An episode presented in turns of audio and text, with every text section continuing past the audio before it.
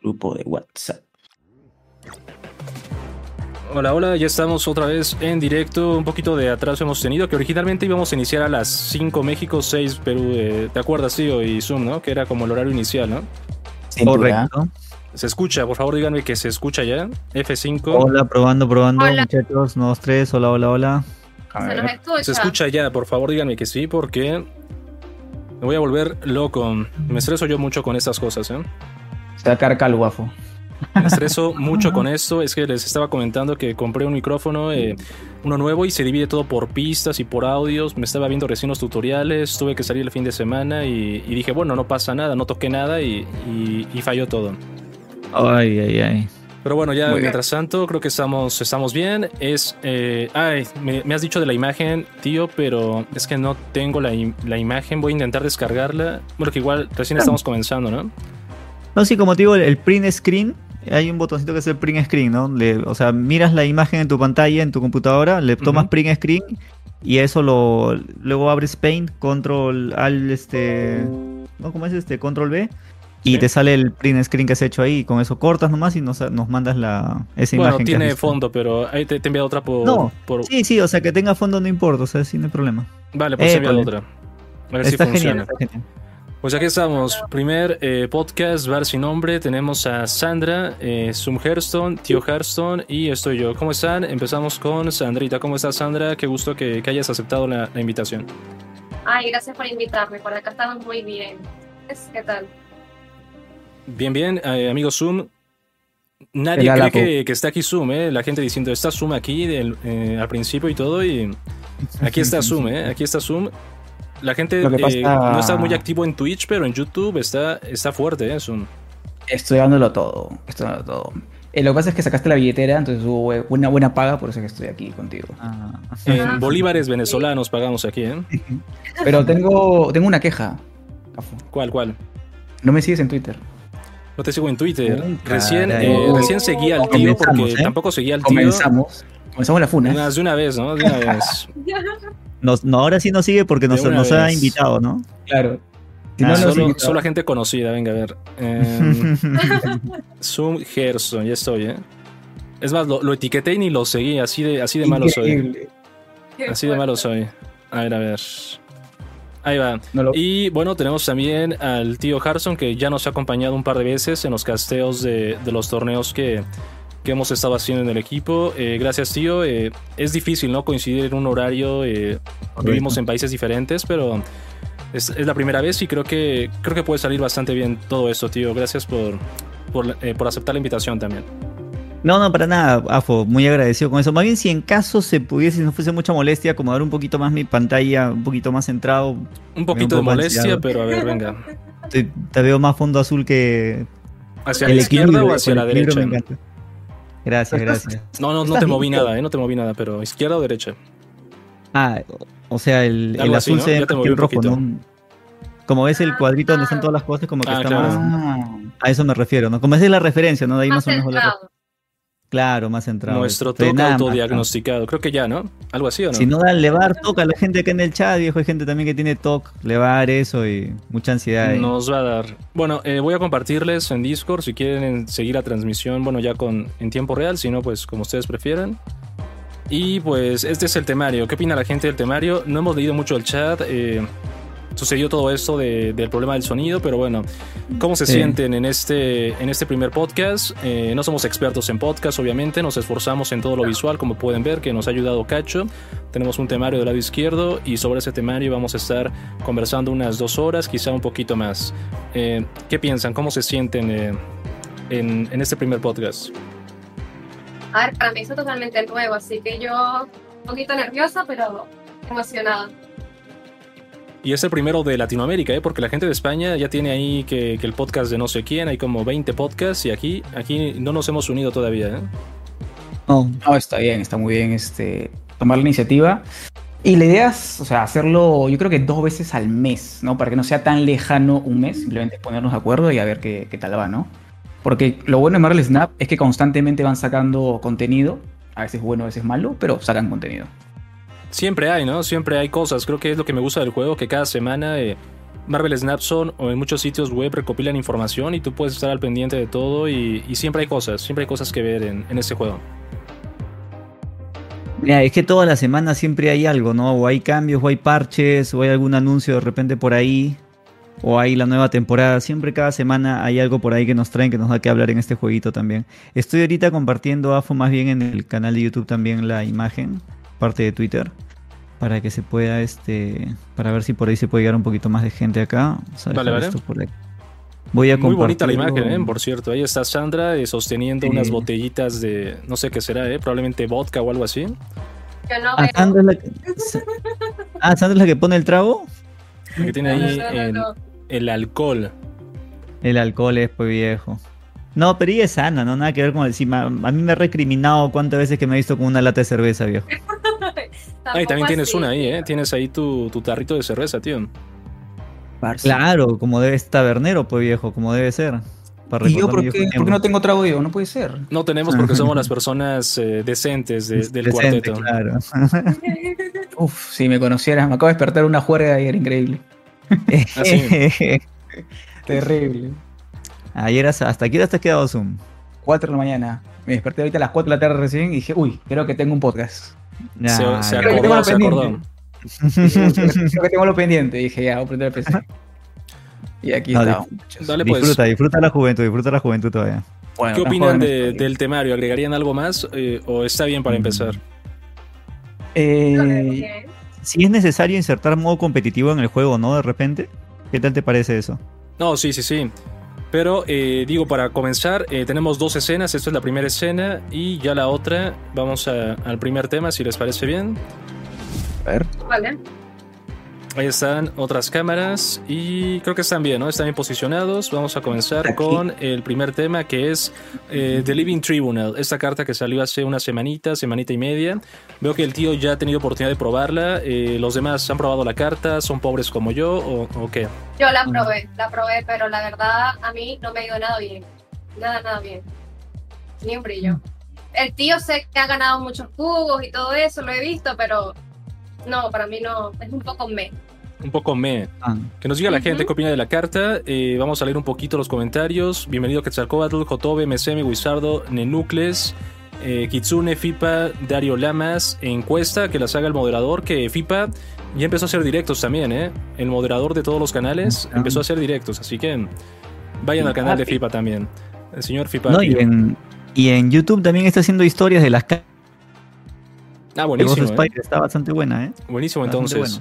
Eh, amigo Zoom, ¿has probado la carta? Eh, ¿Qué te parece? ¿Buena, mala? No, no he probado la carta, sí me la han jugado y me la han jugado a ver unas 10, 8 por ahí y cada vez que me la juegan pierde la partida mi rival. Básicamente porque o no cuenta bien o pierde ubicaciones que ya tiene ganadas. Entonces, Claro. Desde mi Claro. punto de vista no la veo una carta buena. Me parece muy divertida y muy bonita. Es más, cuando sale el tribunal me gusta la cara que sale en la pantalla. Y ya cuando baje a pool 4 seguramente la conseguiré. Pero ahorita no la veo una carta sinceramente tan, tan útil, ¿no? No. Ok. Y, eh, Nacional. claro, la pregunta es, ¿para ustedes vale 6.000 tokens esta carta? No, no vale. Bue- Bueno, yo sí estoy en desacuerdo, ¿eh? A mí sí me ha encantado esta cartita. O sea, ¿sabes qué pasa?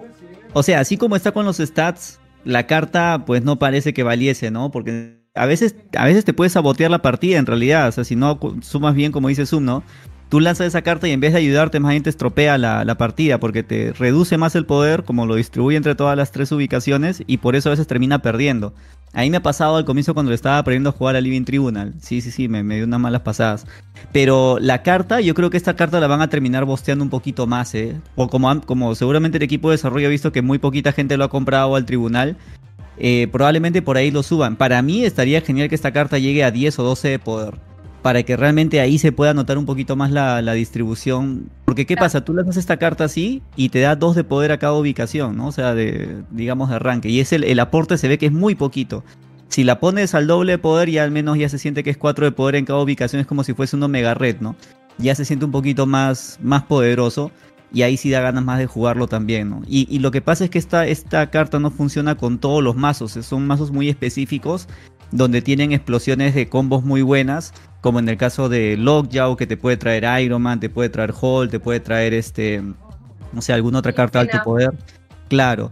Tienes también ahí al combo de Mr. Negative, ¿no? Donde puedes traer al Iron Man, también a Shuri, puedes hacerle Shuri al Iron Man negativo y pues ahí pones todo junto en un solo lugar y plá, también explota. Tienes el ramp, donde tienes también ahí que puedes traer al Iron Man con Jubile o con el mismo Iron Lad. Y puedes también eh, ponerle el Onslaught y encima le pones esa carta acá y en una sola ubicación y ¡pum! también revienta. Pero claro está que esta carta para que sea rentable, para que valga la pena jugarla, tiene que tener de 15 de poder hacia arriba distribuido en todas las ubicaciones. Si tiene menos de eso, ya es muy difícil que puedas ganar la partida. Lo otro bueno que tiene esta carta es que es un counter del Profesor X. ¿eh? No sé si ustedes se han dado cuenta que el Profesor X cuando te lo pone en un lugar generalmente no llega a 5 o 6 puntos de poder, más de eso no, no pone en una ubicación. Entonces cuando tú distribuyes los puntos, mínimo tienes 10 de poder así y ya le ganaste al Profesor X. O sea, eso es bien fácil, la verdad. Eso sí se le, le, le, volteó la partida un montón de gente que me la quería hacer con Profesor X con el Living Tribunal. Ahí le sacaba 8 cubos bastantes. Es que la gente no está preparada para esta carta, como muy poquita gente la juega todavía no juegan alrededor de la carta y ahí es donde uno aprovecha también y puedes este, dar una muy buena vuelta. Pero bueno, ahí Sandra, si gustas también ahí dale porque estoy hablando mucho también ahorita. No, no, eh, me parece bien, o sea, yo vi que la experiencia del tío ha sido muy positiva, pero por ejemplo en mi caso, las veces que la he usado, he perdido en las partidas, justamente. Eh, y se da como con mazos, como tú dices, muy específicos. Usé el Mr. Negative que lleva Black Panther y Iron Man y todo esto y la llegué a sacar una o dos veces, de resto ganaba sin ella, ¿sabes? Entonces sentía que, no me sumaba nada al mazo. ¿Con, qué mazo lo jugaste? Con Mr. Negative, como te digo. Con ah, Iron Man, con Black Panther. También llegué a jugar uno con Hela y otro con Lockjaw. Mm. Pero ustedes que la han jugado más, ¿no creen que es muy fácil contrear la carta? O sea, le pones un Shanshi, un placer. Le pones un Enchantress, un placer la carta. Es más, si juegas un Cera Control, le pones un Goce, ya bloqueas dos ubicaciones y tú sabes dónde va a tirar, por ejemplo, el tribunal y puedes justamente contrariarlo porque todos los mazos de Cera Control llevan este, Enchantress. Entonces, por ahí lo puedes contrariar. Y aparte, Enchantress, o sea, eh, Cera Control es tier 1. Entonces, es fácil saber qué te van a jugar. Sí. A ver, más que contrariarlo, yo siento que es que no rinde, ¿sabes? Como que si no te sacas un buen combo o no te funciona, no sale todo tal cual como debería ser en los mazos de Mr. Negative, por ejemplo, no, no rinde sacar la carta, no vas a lograr la cantidad de poder en cada ubicación que necesitas para ganar. Claro. O sea, yendo a esa parte, ¿no? Porque dicen que buscan el rendimiento de la carta, ¿no? O sea, los counters es una cosa y es verdad lo que dice Zoom. Pero la parte del rendimiento, al menos el mejor mazo en el que me ha rendido a mí, es el mazo este de descarte con Lockjaw. No, perdón, el mazo de Lockjaw nada más con Thor donde esta carta rinde un montón, viejo. A la hora que salen los... no es difícil sacar el combo. Con Mr. Negative es más complicado, ¿verdad? O con el RAM también es medio complicado tratar de, poner todas las cartas en un solo punto. Pero con el, con el Lockjaw este, Thor es una delicia, la verdad. la gente que ha estado viendo los streams acá el día viernes o el jueves saben, saben de lo que hablo porque sí he estado dándole duro ese mazo nada más esos dos días. Y sí, me ha sorprendido mucho el resultado que puede traer. Es que lo bueno es que el Living Tribunal no siempre lo tienes que jugar para ganarlo. A veces, la verdad, como dicen, no necesitas jugarlo. A veces puedes jugar otras cosas y ganas. Tú ya tienes que ver lo que más te conviene. O sea, Living Tribunal es un complemento, no es, un, no es una win condition tampoco del mazo. Es una cosa de que hay momentos donde tú dices, sacando los cálculos, dices, esto me sirve y lo lanzo y ganas. O si no, no me es conveniente jugarlo y juegas otra carta en su lugar. A veces pasa que Lockjaw también te lo saca Living Tribunal y dices, bueno, ya tengo que jugar, meterle todo el poder en ese lugar porque si no sabes de que no vas a ganar la partida, ¿no? Sí me ha pasado también ese tipo de cosas. Lo que dice Zoom con respecto a los encantres, no me han jugado muchos mazos de cera control a mí al menos. O sea, no, no me han tenido mucho con encantres. De vez en cuando sí me han tirado encantres y me han... Mira, no, no te frían necesariamente porque si, es, si bien es cierto que te anulan el efecto del Living Tribunal, no te anulan el, el, efecto de las demás cartas, porque muchas veces no siempre tienes a Iron Man con Living Tribunal, sino de repente tienes un Hulk, ¿no? Y tienes, al final tienes, si, si te quitan la división del, del, poder, digamos, del tribunal, igual te quedan dos ubicaciones que tienen mucho poder y terminas ganando también por eso. O sea, me ha sucedido que me han tirado un Encantres lo han fregado a Living Tribunal, lo silenciaron, pero seguí con buen poder en las dos ubicaciones y terminé ganando igual la partida, ¿no? Entonces, esa es la parte, digamos, buena también que a veces el oponente piensa que ya te arruinó la estrategia y pues tú también tienes que jugar alrededor de eso, ¿no?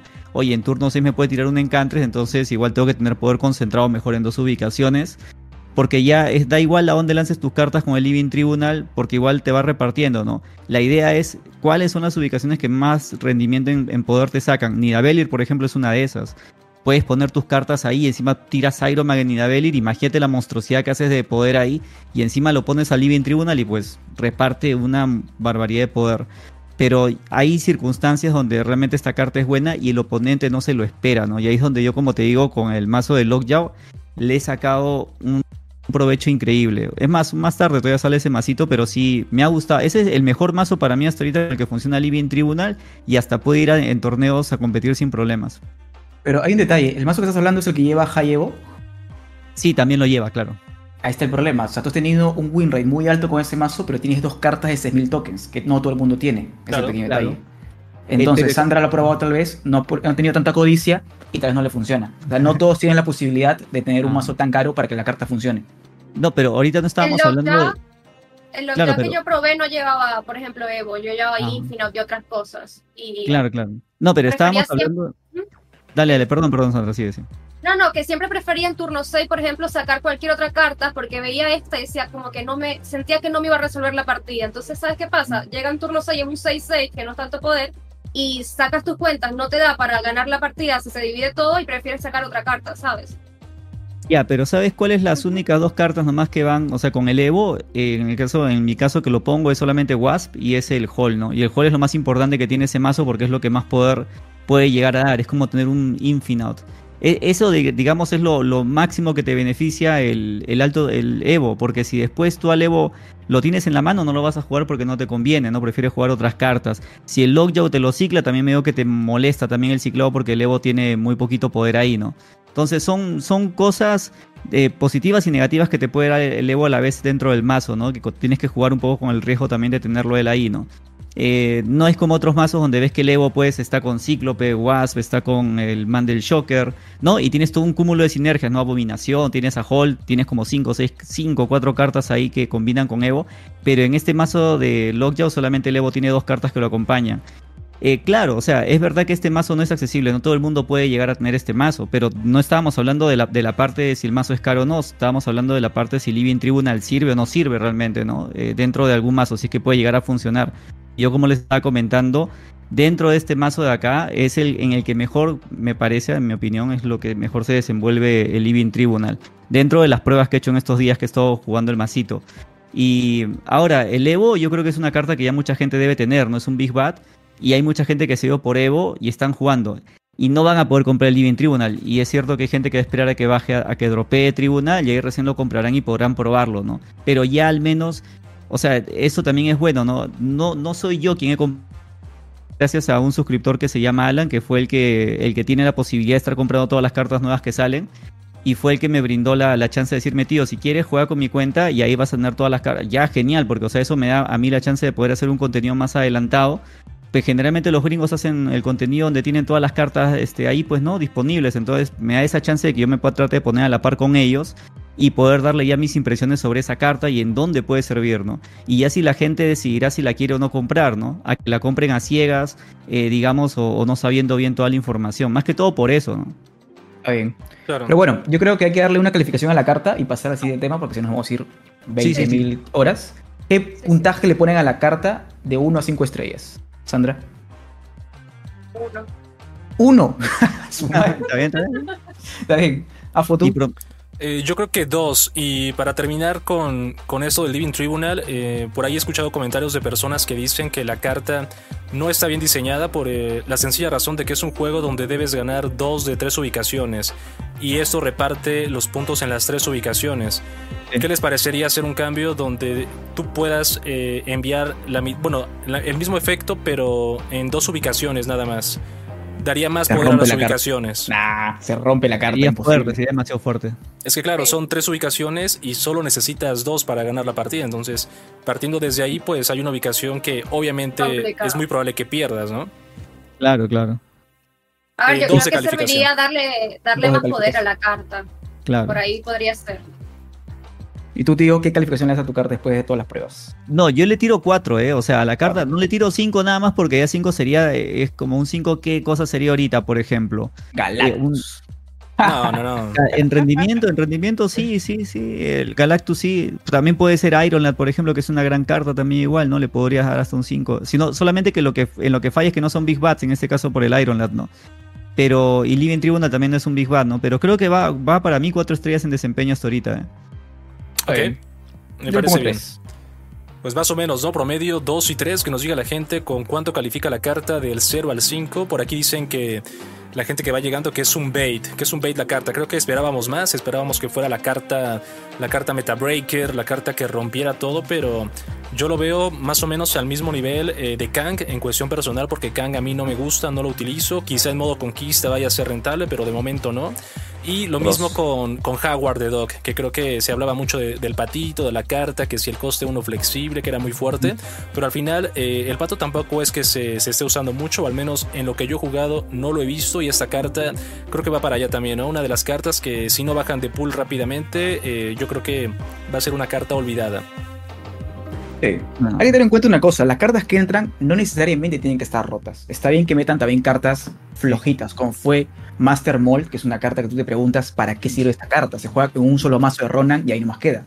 Así que está bien que saquen cartas, a veces rotas y a veces cartas que simplemente rellenan un poquito o se juegan en uno que otro mazo. Así que... Está muy bien, está muy bien. Bueno, pues terminando esto, pasamos al siguiente tema, que es el tema de, em, del metajuego, del tier actual. El tier actual, ¿qué opinan del, del tier actual? Esto es el último reporte del meta de, de Marvel Snapson. A ver, Sandra, ¿Cómo? Sandra, que, que nos diga qué A opina. ver, yo también revisé esa página y me llamó la atención que Será Control siempre Ah. se mantiene, ¿no? Está mal esa Siempre, página. siempre. Está mal. Tranquilo que yo tengo auspiciador con el tío. Oh, Ok. ok, Vamos Que a ver. la cuenta premium, el señor. Tengo la el cuenta premium. Nos han pagado con el tío. Ajá, Cuidado, ¿eh? Tío, saquemos billete en juego, ¿eh? Ah, pero es cierto lo de Cera Control, ¿eh? En Marvel Snapson Sí, está en sí. tier 1 desde, Sí. desde hace muchísimos meses. Se mantiene muy bien. Entre todas las temporadas, ¿no? Se mantiene bastante equilibrado. Siempre, siempre. Y Galactus está muy bajo acá, ¿no? Yo creo que Galactus nunca ha sido tier 1 Vale. y nunca va a ser tier 1, ¿no? Al menos si la carta sigue Sí, igual, no, no debería ser tier 1. Me sorprende ver Iron Patriot en el, en el Snap Song. Yo lo he probado y la verdad que no. No me termina de convencer. Pero a ver, Yo, no, déjame yo ni revisar. siquiera Ah, probé el Iron. Lad con, con Patriot. yo lo he probado y la verdad que. No sé qué Ah. decirte. ¿Por qué está en tier 1? Qué raro, ¿verdad? A ver, Sí, Zoom pero es tiene que, otros claro, datos, como- ¿no? Tiene otros datos, Zoom. Yo tengo otros datos pagados porque son un premium. Entonces son Sí, datos sí. de solamente infinito, ¿ok? Ok. Se los, voy a, se los voy a decir para que vean lo que sale. Ah. Ok, ok. Sale en tierra, tenemos cuatro mazos. Sí. Cera Surfer. Acá me parece raro que sale el reveal con Wong. Me imagino que es por la ubicación, así que no lo vamos a contar. Me Mm. sale Galactus, que ha subido muchísimo, y mazo de. Shuri. De Shuri. Y ha, baj- y ha bajado el Bones, el, el que con Kiri con, con Bestia, cosa que Ah, me sorprende. Ya, pero Galactus te sale en tier 1. Galactus me sale en tierra, efectivamente, eh, con un 53% de win rate, que no está nada mal en promedio. Pero Shuri, es que Shuri yo no he visto en este mes, creo, ¿eh? Ni un mazo de Shuri. Pero este, son- ojo Dímelo. que en, en Taper, cuando vemos más de, ran- de rango infinito para adelante, ya qué incentivo hay de querer generalmente subir a rango infinito. No sé, una vez que llegas a rango infinito, qué incentivo hay después de eso, ¿no? Entonces, digamos que ahí la gente generalmente testea mazos, prueba mazos, ¿no? Y hace mil locuras. No, no tiene incentivo tanto de ganar cubos ahí. En cambio, creo yo, digo, mi opinión, es que de rango 70 a 100 o de rango 90 a 100, ponle si gustas, es donde está la gente que está tryhardeando para querer subir, ¿no? Y está tratando de probar mazos que le puedan funcionar. Si puedes, chécate esa parte para que veas si es que te ha cambiado mucho de repente o ha variado demasiado este el tiera o es que sí igual. A ver, estoy de acuerdo contigo, tío, tienes toda la razón. Le he puesto de 60 a 90. Ok. Ah, ya, ya. Y acá me cambia todo, ¿ah? Seguimos Claro. con Cera, Cera, Cera Control ahí. Pero tenemos un Thanos Sub. ¿Se acuerdan de ese mazo? Que tú pones todas las piedritas, te pones a Thanos, Sí, sí. te pones a Blue Marvel y pasan cositas. Cera Surfer y sigue aquí el One Reveal. Cosa que me sorprende. Mm, un poquito extraño, ¿no? Que algunos Es raro. estás hablando. Es raro, es raro. No, pero la, constante, la constante que vemos es que Cera Control siempre va a ser tierra. Yo creo que podemos discutir por qué Cera Control es tierra. ¿Qué opinan? Bueno, yo creo que, que es un es que es arquetipo que, no sé, no, perdóname, tío, es, es muy, muy balanceado, muy flexible y además Ajá, ajá. Eh, creo que es el único arquetipo que puede jugarte cinco cartas en un turno y eso lo hace muy fuerte y puedes estar jugando con la prioridad y todo eso, entonces es muy fuerte, ¿no? Puedes meter Shang-Chi, puedes meter Enchantress, tienes ya Hitmonkey, tienes todas las cartas para contrarrestar el meta y al mismo tiempo tienes gran cantidad de puntos en, turno 6. Claro, pero aquí hay que hacer la pregunta. Perdón, Sandra, ¿decías? No, que le contraría muchos mazos. O sea, tienes mucho, por ejemplo, el, el chino, o sea, el Chi, tienes al Enchantress, tienes al Timon, o sea, le puedes hacer contra muchos mazos. Es muy equilibrado. En el turno final siempre da sorpresa, ¿sabes? Y puedes bajar varias cartas, obviamente, con la cerita. Claro, lo, que habría que saber acá es de dónde obtiene la data Marvel Snapson para poder hacer este tier list. O sea, cuánta gente es y de qué rangos y entre qué nivel de colección, porque eso es lo que te filtra un tape. Esa es la parte que yo defiendo, al menos un tape que me parece más, más seria, porque no es como que te lanzan el, tier list así de frente, sino te dicen, mira, tú puedes filtrar entre estas, entre estas este, variables y puedes llegar a este resultado, ¿no? Ahora, ¿cuál es el resultado? ¿Cuál es, la, es el, extracto de datos que ha hecho y el filtrado que ha hecho acá Marvel Snapson para poder llegar a esta, a esta data, ¿no? De poder decir que será control. Y es verdad, eso de será control coincide con un tape. ¿eh? Lo de Iron Patron no coincide, Iron Patron está un poco más abajo todavía. Pero ¿de dónde saca la data Marvel Snapson para decir esto es tier 1, esto es tier 2 y esto es tier 3, ¿no? ¿Más o menos sabes eso, Afo? No, no, no. Y creo que ese es un problema porque al menos de lo que yo sé, pues no hay una transparencia. Puede ser que los jugadores que, están afiliados a Marvel Snapson, pues hagan una recopilación con base a su experiencia y sea eso lo que nos muestre, ¿no? Que no sea una recopilación estadística, sino más bien de, de, su experiencia, vaya, ¿no? Con el juego. Y también puede, puede ser esto. Ahora, en Marvel Snapson, yo que sepa, tienen un tracker también, ¿no? Con el Snap.pro creo que hicieron un tracker. Yo lo descargué incluso un tiempo y lo utilicé, pero ya cuando salió el Untaped, me pareció tan chévere el Untaped viejo que lo reemplacé y desde ahí ya no lo cambio, ¿no? Está muy bueno, la verdad, el tracker ahí. Me pasó igual, ¿eh? Me pasó igual que a ti. Sí, y no es por hacerles... Sí, todos ustedes usan, ¿verdad? Un taper. Claro. es que ese es el bueno, ¿no? Ese es el bueno. O sea, más, más, allá de que, de que tengamos si auspicio o no auspicio, la verdad es que a mí me incluso me, da este, o sea, yo lo recomiendo si no me, no me pagasen nada, ¿eh? porque igual es un buen, este, es un buen tracker, es muy bueno la verdad en ese aspecto. Y es muy ordenadito. ¿Y qué pasa? Ellos lo que hacen es recopilar toda la información de toda la gente que juega en PC, en este caso usando un taper y comienzan a sacar una data de ahí, ¿no? ¿Cuántos juegos? ¿Cuáles son los mazos que usan? ¿En qué rango están? No, eso es bien bonito porque, o sea, de forma específica tú puedes tratar de buscar lo que a ti te interesa. Oye, yo estoy en el rango 90 y quiero subir al rango 100. Bueno, en un tape te da la chance de que tú pongas de rango 90 hacia arriba y ver cuáles son los mazos que están ahorita rankeando o los mazos más eficientes que están en el tier A y de acuerdo a eso tú puedes, si tienes la, disponibilidad de armarlos, pues eh, le vas para adelante y trata de subir de rango. O sea, eso es lo que es lo bueno, la facilidad que tiene un tape. En cambio, Marvel Snapson, a pesar de que he dicho que tienen buena información acá en Marvel Snapson y he hecho mucho contenido con ellos, el tema es que te sacan, eh, digamos, un tier list muy general, donde no te dicen entre qué rango son, cuántos jugadores han probado esto. No, no hay cosas específicas, incluso no hay average cube, no hay este win no hay popularidad como lo que te da un tape. Un tape te lo da todo bien desglosado y eso hace que tú puedas analizar mejor incluso cada mazo y el por qué está también en donde está, ¿no? A eso, a eso más que todo voy. Eh, el caso de Cera Control es un mazo todoterreno, ¿no? Es un mazo que va contra. Tiene, a ver, tiene tres contra principales, ¿no? Tiene Shanshi en y tiene al Killmonger.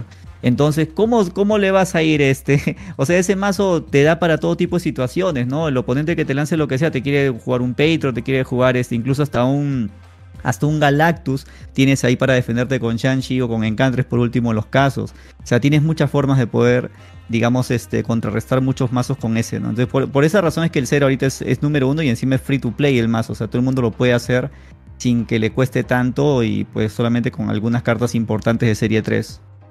Ok, eh, pregunta, ¿el verdadero meta en este juego comienza en rango 100 o es como dice un poco el tío que la gente tryhardea, tryhardea de 70 para subir a 100 y cuando subes a 100 ya ves solo memes? Para ustedes, mm. ¿dónde está el verdadero meta en este juego? en qué rango? Yo creo que de 70 a 100. Porque es que ya cuando llegas a infinito lo que quieres es probar cosas. No, no necesariamente memes, pero estás probando esos distintos, ¿sabes? Entonces no se ve el meta como tal. Puedes ponerte más creativo. Ok. ¿Qué opinas, señor Zoom, de todo esto? Eh, yo creo que sí, el meta comienza a partir de 60, 70 hasta 100, como dicen porque tryhardean. Y no hay meta en rango infinito por una sencilla razón, porque a los de Marvel Snap no les ha dado la gana de poner un ranking. subir un ranking, como es Hearthstone, por ejemplo, tú, tienes, tú entras a la página y te sale rango 1, Pepito, porque es el mejor jugador y ha jugado el mejor mazo. Si en Marvel Snap hubiera ranking, sí habrían jugadores tryhardeando y sabríamos mejor cuál sería el mejor mazo para llegar a ese rango 1. Sí. Ese es Sí. el detalle. Antes de, eh, de pasar al tío, tengo actualización. Había puesto eh, el meta, pero de la ubicación. He puesto último parche y me sale Cera Control, único mazo Cera Control en tierra, de rango 60 a 100. O sea Y que abajitos- Marvel Snapso nos dice la verdad absoluta. Exacto. Ok. Y bueno, ese es el tema. Tío, te toca a ti. No, está bien. Claro, el, el meta es que depende. Mira, no necesariamente, o sea, el que es tryhard, hay gente que, que es casual, pero quiere llegar hasta rango 90, digamos, para poder reclamar su oro. Y ahí ya quedan también, porque saben que llegar a rango 100 a veces es muy, pero muy este, estresante, ¿no? Sobre todo porque en los últimos rangos, y ustedes lo habrán pasado también, ¿no? Sienten que están en rango 99, están a un par de cubos de ganar. Incluso yo, a mí me pasó que estoy en rango no- 99 con 9 cubos y he, y he pasado a rango 97 con 8 cubos. O sea, y, era desesperante, ¿no? Porque estás tú solamente Es- un cubo de ganar. Y a ustedes seguramente... season- Chiquilla se ríe porque sabe, afor- aforismo Es que también sabe. esta season me pasó sabemos, eso justamente. Me da mucha risa porque estaba en 99 con 9 cubos y bajé al 96, 97, me quería morir. Me pasó justo eso. No, y hay gente que baja más, ¿no? Y creo que esto es muy común, bueno, hablando de, de Hearthstone, que estás en rango 5, y, bueno, a punto de llegar a leyenda y, y vuelves hasta rango 5. Y aquí puede pasar también, ¿eh? Ah, Claro, mira, ahí Wizardo pone, si le preguntan si el ranking necesitan un cambio de cara, dirían que sí, sí. Repito, o sea, para mí el ranking infinito debería tener un ranking específico, por puestos, para que la gente se esforzara más y diría, hey, sí, estoy en rango 50, terminé la temporada, dime más cosas o no sé. Para decir, hey, sí soy el mejor de, de mi, de mi región, algo así. O sea que si hubiese un ranking, eh, podríamos hablar de que hubiera realmente un meta de, de rango infinito. Si Yo creo un que sí. ranking. Claro, Porque yo, claro. me, yo meto infinito y te juego cualquier cosa para que haya contenido Claro. bonito en YouTube. ¿ah? O sea, creo una miniatura espectacular y te juego cualquier mazo espectacular, vistoso, pero no es que sea bueno el mazo, simplemente es un mazo divertido, más no competitivo. Ok. Sí, sí, es como que el recorrido se acaba ahí, pues. Tú llegas al rango infinito y como creador de contenido, ¿qué más le vas a ofrecer a la gente, no? Que si es que también tu contenido se basa en hacer mazos, que es el de la mayoría de creadores de contenido de esto, ¿no? Porque aparte tú puedes hablar de noticias y todo el juego, pero eso no es todos los días. Y tienes todos los días tienes que producir contenido si quieres ir creciendo en esa plataforma. Entonces necesitas estar viendo qué mazos haces. Eh, en mi caso al menos igual, ¿no? así como ellos también. Llegas a rango 100, ¿qué más ofreces? ¿no? Y ya comienzas a probar cosas por ahí locas, ¿no? Dentro de la disponibilidad que te también te dé tu colección de cuenta, porque a veces no todas las cuentas tienen la colección, digamos, para poder probar de todo. Pero sí la, lo ideal es este, es como si se no se pierde la motivación de querer seguir yendo más allá. ¿Qué hay más allá? O sea, puedes llegar a rango 200, rango 300, pero ¿qué ganas con eso? ¿no? ¿Qué, qué cosa hay detrás de eso? Porque al final llegas a partir de rango 50, rango 200, te comienzan a emparejar mucho con bots también. Entonces ya se pierde el, el sentido de rankear porque ya no estás rankeando tanto con gente real, rankeas con pura máquina y ya tienen una forma de ganarles, no hay un patrón de juego y todo que hay ahí. Entonces dice ya cuál es el sentido de subir tan alto. Y no hay pues, no hay rangos, ¿no? Ojalá que por región hubiesen estos rangos de los, eh, los cinco mejores de, no sé, del- de, Latinoamérica, los cinco mejores de Norteamérica y cosas así para saber quiénes son los más rankeados y que luego esa gente de repente se pelee, ¿no? Aparte en un torneo o algo así, o, o como un invitacional se vaya en otro lado. Sería genial. Y eso tiene que hacer un gran esfuerzo los de Marvel Snap, ¿no? Debe ser una data que pueden extraer por ahí nada más, que en su propia web lo pueden hacer y pueden montar toda una cosa literal, digamos que puede armar más el competitivo ahí, pero no, no hacen nada de eso y pues, como dicen muchos, o sea, queda como hasta un lado duro, nada más hasta rango 100 y para adelante no hay nada más. Veo un comentario acá que dice Cacho que a Ben Broad no le interesa que el juego se vuelva competitivo. Esa pregunta Pero me es- gustaría para, para el final, ¿eh? Creo que da mucho Ah. de Claro. competitivo. Para Va a dejarla de último, de último tema. ¿sí? Anota, Sí, sí. anota, anota. Para que ahí apunten, No, no. ¿eh? Pero él lo está haciendo a modo de pregunta, no, no, está, no está afirmando eso, no se está Ah, no, no, preguntando claro, que pero sí, sí. me refiero a que no hemos puesto algo del competitivo del juego y estaría bien hablar algo de ello también, ¿no? Al final. Sí, sí, sí, sí. Sí, está bueno. Ca- Cacho, yo te lo confirmo. te lo confirmo. Yo hablé con, yo, yo chupé con él ayer. Hablé, hablé con el tío, estaba ahí hablando con el tío Bembro. ¿Con quién crees que me quedé hasta las 4 de la mañana? eh? Quiero Bueno. plata, me dijo, quiero plata. Siguiente imagen que tenemos preparada, el Spider-Verse, Spider, Spider Versus, que es el pase de batalla. que inicia a partir de este lunes en la noche de Latinoamérica. Eh, son las nuevas cartas, ya está confirmado. Bueno, la carta del Season Pass que es Ghost Spider, la carta de Pool 5 que es Silk y las otras dos Spider-Man 2099 y Spider-Ham cartas de Pool 4. Eh, no vamos a hablar eh, en este momento carta por carta, sino algo más general. Después hablaremos carta por carta, pero esperaban que la carta de Pool 5 fuera Silk, eh, que yo en lo personal pensaba que iba a ser Spider-Man 2099. ¿Qué opinan de cómo se han distribuido? que es la primera vez que vamos a tener dos cartas directamente a Pool, a pool 4. Sandrita, venga. A ver. Ah, bueno, digo yo primero. A ver, eh, ya lo habían avisado la última vez de que iban a hacer esto, de incluir ahora cartas directamente al pool 4, así que ya, bueno, me lo voy a venir. Ahora, Seal pool 5, bueno, no sé, luego hablamos de su habilidad, a ver si de verdad vale la pena que entre directamente un pool 5 o no. Y Ghost Spider, bueno, me parece que va a ser buena carta para la Season Pass, ¿no? O sea, haber mucho movimiento. Literal. Ok, ¿qué opina, ¿qué opina señor Zoom de todo esto? Eh, ¿Silk merece ser eh, Pool 5 por encima de Spider-Man 2099 o, o, no? A ver, la respuesta claramente es no. Creo que mucha gente está de acuerdo. Creo que todo el mundo está de acuerdo. Pero siento que lo han hecho por una sencilla razón. Cada mes nos meten cartas para Pool 5 bastante caras que mucha gente quiere tener, pero no puede. Spider-Man 2099 es una carta muy querida por la gente. Y creo que si lo mandaban a Pool 5, la gente iba a decir, ser recepcionada. Iba a sentirse estancada al estar en pool 4 y costar 3000 tokens, mucha gente puede conseguirlo y sentir, hey, estoy progresando en el juego y tengo una carta bonita y buena. Creo que esa es la razón por la cual han puesto en pool 4. Ok, ¿qué opinas, tío, de, de todo esto?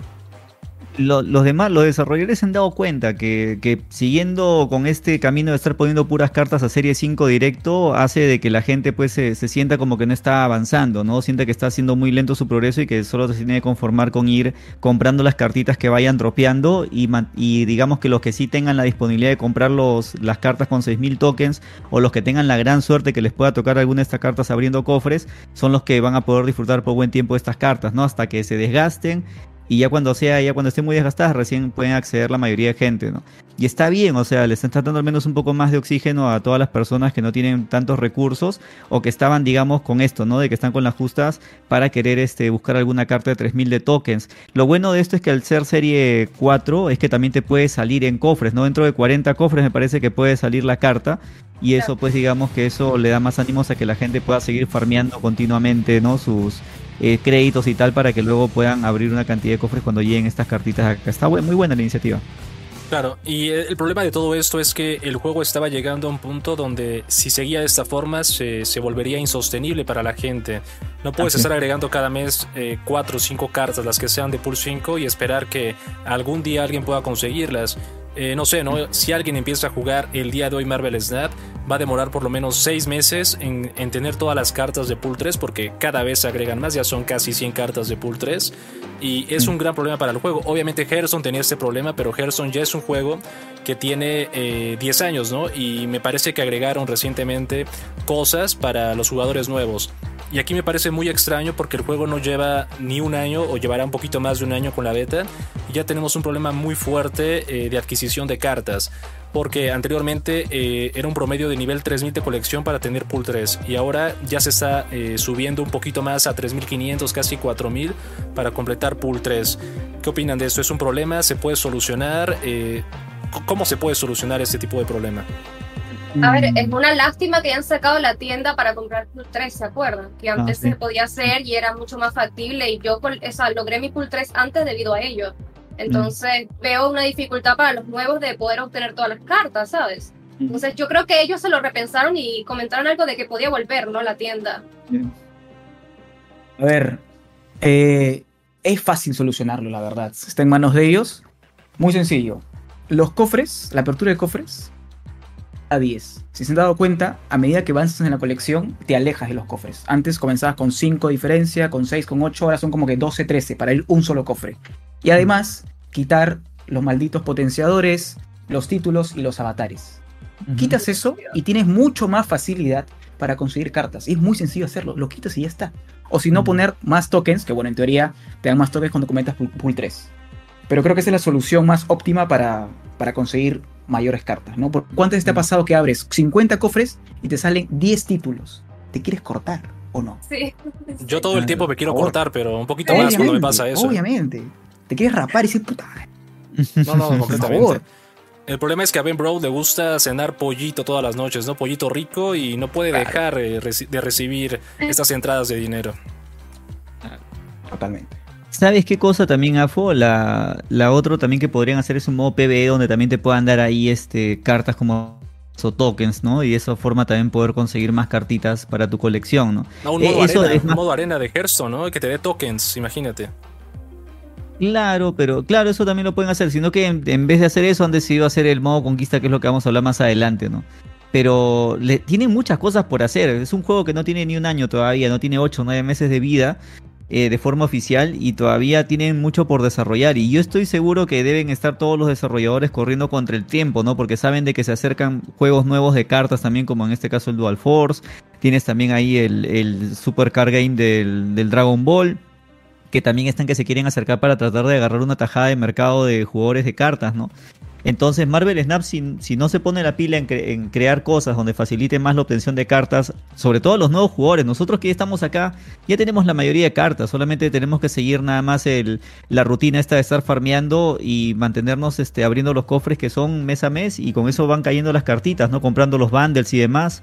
Pero eh, los, este, como te digo, ¿no? Si ellos no hacen igual nuevas cosas para los nuevos jugadores, que son los, la barrera de entrada, digamos, que puede tener este juego, pues al final, por más casual que quieran hacer, así no sea competitivo, pues van a, va a ser bien difícil que la gente quiera entrar a jugar y animarse a seguir, ¿no? O al menos entras, pero ves que es tan complicado conseguir cartas que no vas a poder seguirle el ritmo a la gente que ya comenzó hace 8 meses, 9 meses y no vas a, no vas a querer seguir jugando esto, ¿no? Sí, estoy de acuerdo, es completamente diferente. Pero bueno, eh, pasamos a la siguiente carta, que es, vamos a verlas de manera individual. Tenemos la carta del pase de batalla, que es Ghost Spider. La habilidad, eh, den un segundito, ya se la deben de saber de memoria todos, pero Sí. dice la habilidad. eh, al revelarse la última carta que tú jugaste, se mueve aquí. ¿Qué opinan de la Mm. carta? Eh, si pueden, la, la califican también, como dice Zoom, del 0 al 5 y vamos avanzando un- un poquito. Yeah. A ver, es un 2-3. Eh, del 0 al 5. No lo he probado, pero a ver, le diría que puede ser un 3 por ahí. La veo, la veo interesante. A ver, yo pensaba que movía la carta del contrincante, pero no mueve tu propia carta, ¿no? Sí, Ya, la, tu propia carta. Ok, ya. Sí, la veo. sería cosa de probar. Va a estar en mazo de movimiento. es- es- tiene un buen costo y buen poder. Así que la veo estable. 3, yo diría un 3. Ok. Ok, ok. Eh, bueno, el tío está limpiando sus, sus gafas, así Sus que lentes. no hay que interrumpirle. Venga, Zoom, ¿qué tal esta carta? Eh, ¿Te parece que puede competir con otras, cartas de los pases de batalla como eh, Silver Surfer o Sabu o es un poquito más débil? Uy, esa es buena pregunta. Diría que no. Yo creo que en su momento Silver Surfer y Sabu, antes que lo nerfeen, eran cartas totalmente rotas para pase de batalla. Mm. Igual creo que le va a dar mucha movilidad, eh, literalmente, eh, Ghost Rider a los mazos de movimiento, que creo que son muy bonitos de ver, complicados de ejecutar, porque el turno 6 prácticamente se mueve todo, y hay que Mm. sumar bien las cuentas. Y creo que se puede jugar tranquilamente en Cerebro, 3, que lo detesto con toda mi alma. Se puede jugar incluso en mazo de Silver Surfer, porque tiene 3, y claramente en el mazo de movimiento. Yo le doy 3.5. Ok. Ujú. Pero Ok, Super ok. Surfer creo que no, ¿no? Porque no es un coste 3. ¿Cómo? No, Sí, sí, Silver sí es coste Surfer. 3, Silver Surfer, ¿no? Claro. Ya, pero esta carta es un coste 2. A ver, este momento de Es verdad. silencio, ¿eh? Momento de es verdad, silencio. lo acabo, acabo de confundir, tranquilos, tranquilos. Momento incómodo de la noche. Sí, sí, Pero sí. tres de poder, de poder. Bueno, pues olviden los últimos 35 segundos de su vida y pasamos a la opinión del tío. No, está bien, ¿no? Está bien, no, no pasa nada. Claro, no pasa nada. Sí, lo- eh, Zoom te ha dado al clavo, porque, o sea, o sea, a ver, Ghost Spider si sale primero ahorita, eh, como mazo, como fortalecedor de mazo de movimiento, lo va a hacer a medias nada más. Es verdad que te da flexibilidad para jugar cartas más chiquitas, digamos, ¿no? Así como estaba jugando Doctor Strange, estaba jugando de repente el Iron Fist, pues Ghost Spider es otra carta más que se encarga de, digamos, de fortalecer la mecánica de movimiento, pero solo eso. Pero cuando salga Ghost Spider, ya con, digo, cuando salga Spider-Man 2099, ahí va a complementar mejor con Ghost Spider y los mazos movimiento, me imagino que ya van a ser más competitivos porque tienen ya un control adicional y tienen un movimiento adicional también. Eh, en cerebro está bueno porque tú puedes jugarlo con Multiple Man y puedes generar otra carta adicional gracias a Ghost Spider, ¿no? Duplicas a Multiple Man y eso está buenísimo también. Eh, me parece que les veo, más que todo le veo cabida ahí, pero no sé si en otros mazos de repente Ghost Spider se puede hacer con híbridos de repente de movimiento para tratar de activar también un Spider-Man Morales, ¿no? O para que vayas a poder combarlo con el Vulture tal vez y tener un 3-8 inmediatamente. Puede ser que por ahí, ¿no? Se jueguen híbridos también el Ghost Spider, muy independiente del movimiento, ¿no? Claro.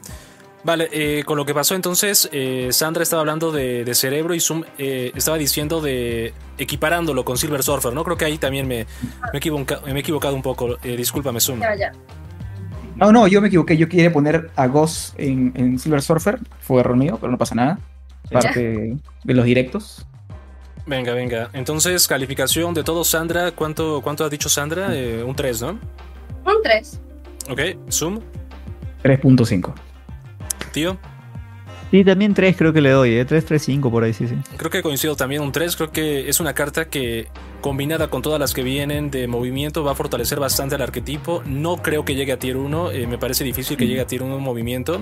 Eh, creo que en movimiento, en general, eh, yo hasta el momento lo veo como un arquetipo que no terminaron bien de, de, diseñar, perdón, como que tú estás en pool 3, terminas pool 3, estás en infinito, nadie juega movimiento hasta el momento creo que es un arquetipo que, que, le falta, le falta diseño, como que se ve que no está terminado, en mi opinión. ¿Qué opinan de, Es que es, un, modo de juego muy diferente, ¿no? Y, no termina de, hacer, eh, de hacer match, ¿no? De, conectar, eh, eh, me parece a mí. En, sí, en lo personal no he jugado movimiento y ya debido a lo que se viene voy a ponerme la misión de justo esta, esta season jugar full movimiento, a ver qué tal va. Pero no lo manejo, no me ha llamado la atención, siento que le falta algo, ¿no? Ahora veamos si estas nuevas cartas le traen algo de vida al mazo. Sí. Mira, para que funcione el movimiento tiene que haber una ubicación más. Con cuatro ubicaciones, tier S, se acabó. esa es buena, esa es buena. Voy al baño, voy al baño un segundo. Ya podemos hablar de Zoom. Mientras tanto, ¿sabes qué? También sería bueno que el Heimdall pudiese tirar este, pudieses elegir a dónde quieres mover las cartas, a la derecha o a la izquierda, ¿no? Porque a veces la limitación que te da el mazo de movimiento es eso, ¿no? De que muchas de las interacciones es a, la izquierda, como el Iron Fist o como el Heimdall, que es lo más importante, ¿no? Que es el remate de turno final. Y eso es lo que a veces hace que te desanime un poco porque el oponente ve tu estrategia y ve que es bastante obvio que vas a utilizar Heimdall al final y por ahí te usa, sabe cómo te va a jugar, ¿no? Te va a tratar de ganar la derecha y el medio o la izquierda, dependiendo qué tantas cartas vayan de un lado a otro y qué tantas hagan las sinergias también con movimientos ahí. Por ese es el problema. Y lo otro, ¿sabes qué? Con movimientos te tiran un profesor X al medio también y te malogran. No te dejan mover nada prácticamente, ¿no? Y ahí te, te matan toda la sinergia en muchos de los casos. Ese, esa es la parte mala. Y como dice Afo, sí, deberían. Yo creo que podrían comenzar haciendo esto de que Heimdall de repente se puedan, puedas escoger a dónde, a dónde quieres orientar las cartas. ¿no? Ok. Vale, pues. Siguiente carta, Spider-Ham o Spider-Cerdo, que es una carta que se va a agregar directamente a Pool 4. Estadísticas 1-1. Al revelarse, transforma la carta de mayor coste en la mano de tu oponente en un cerdo. Mantiene su poder y su coste. Por aquí la gente se vuelve loca, eh, está diciendo esto está roto, esto va a estar en el meta. Tier 1 lo juegas con un mazo Bones, eh, juegas con Bestia, lo subes, juegas con Falcon, lo subes. Pero, eh, ¿qué opinan?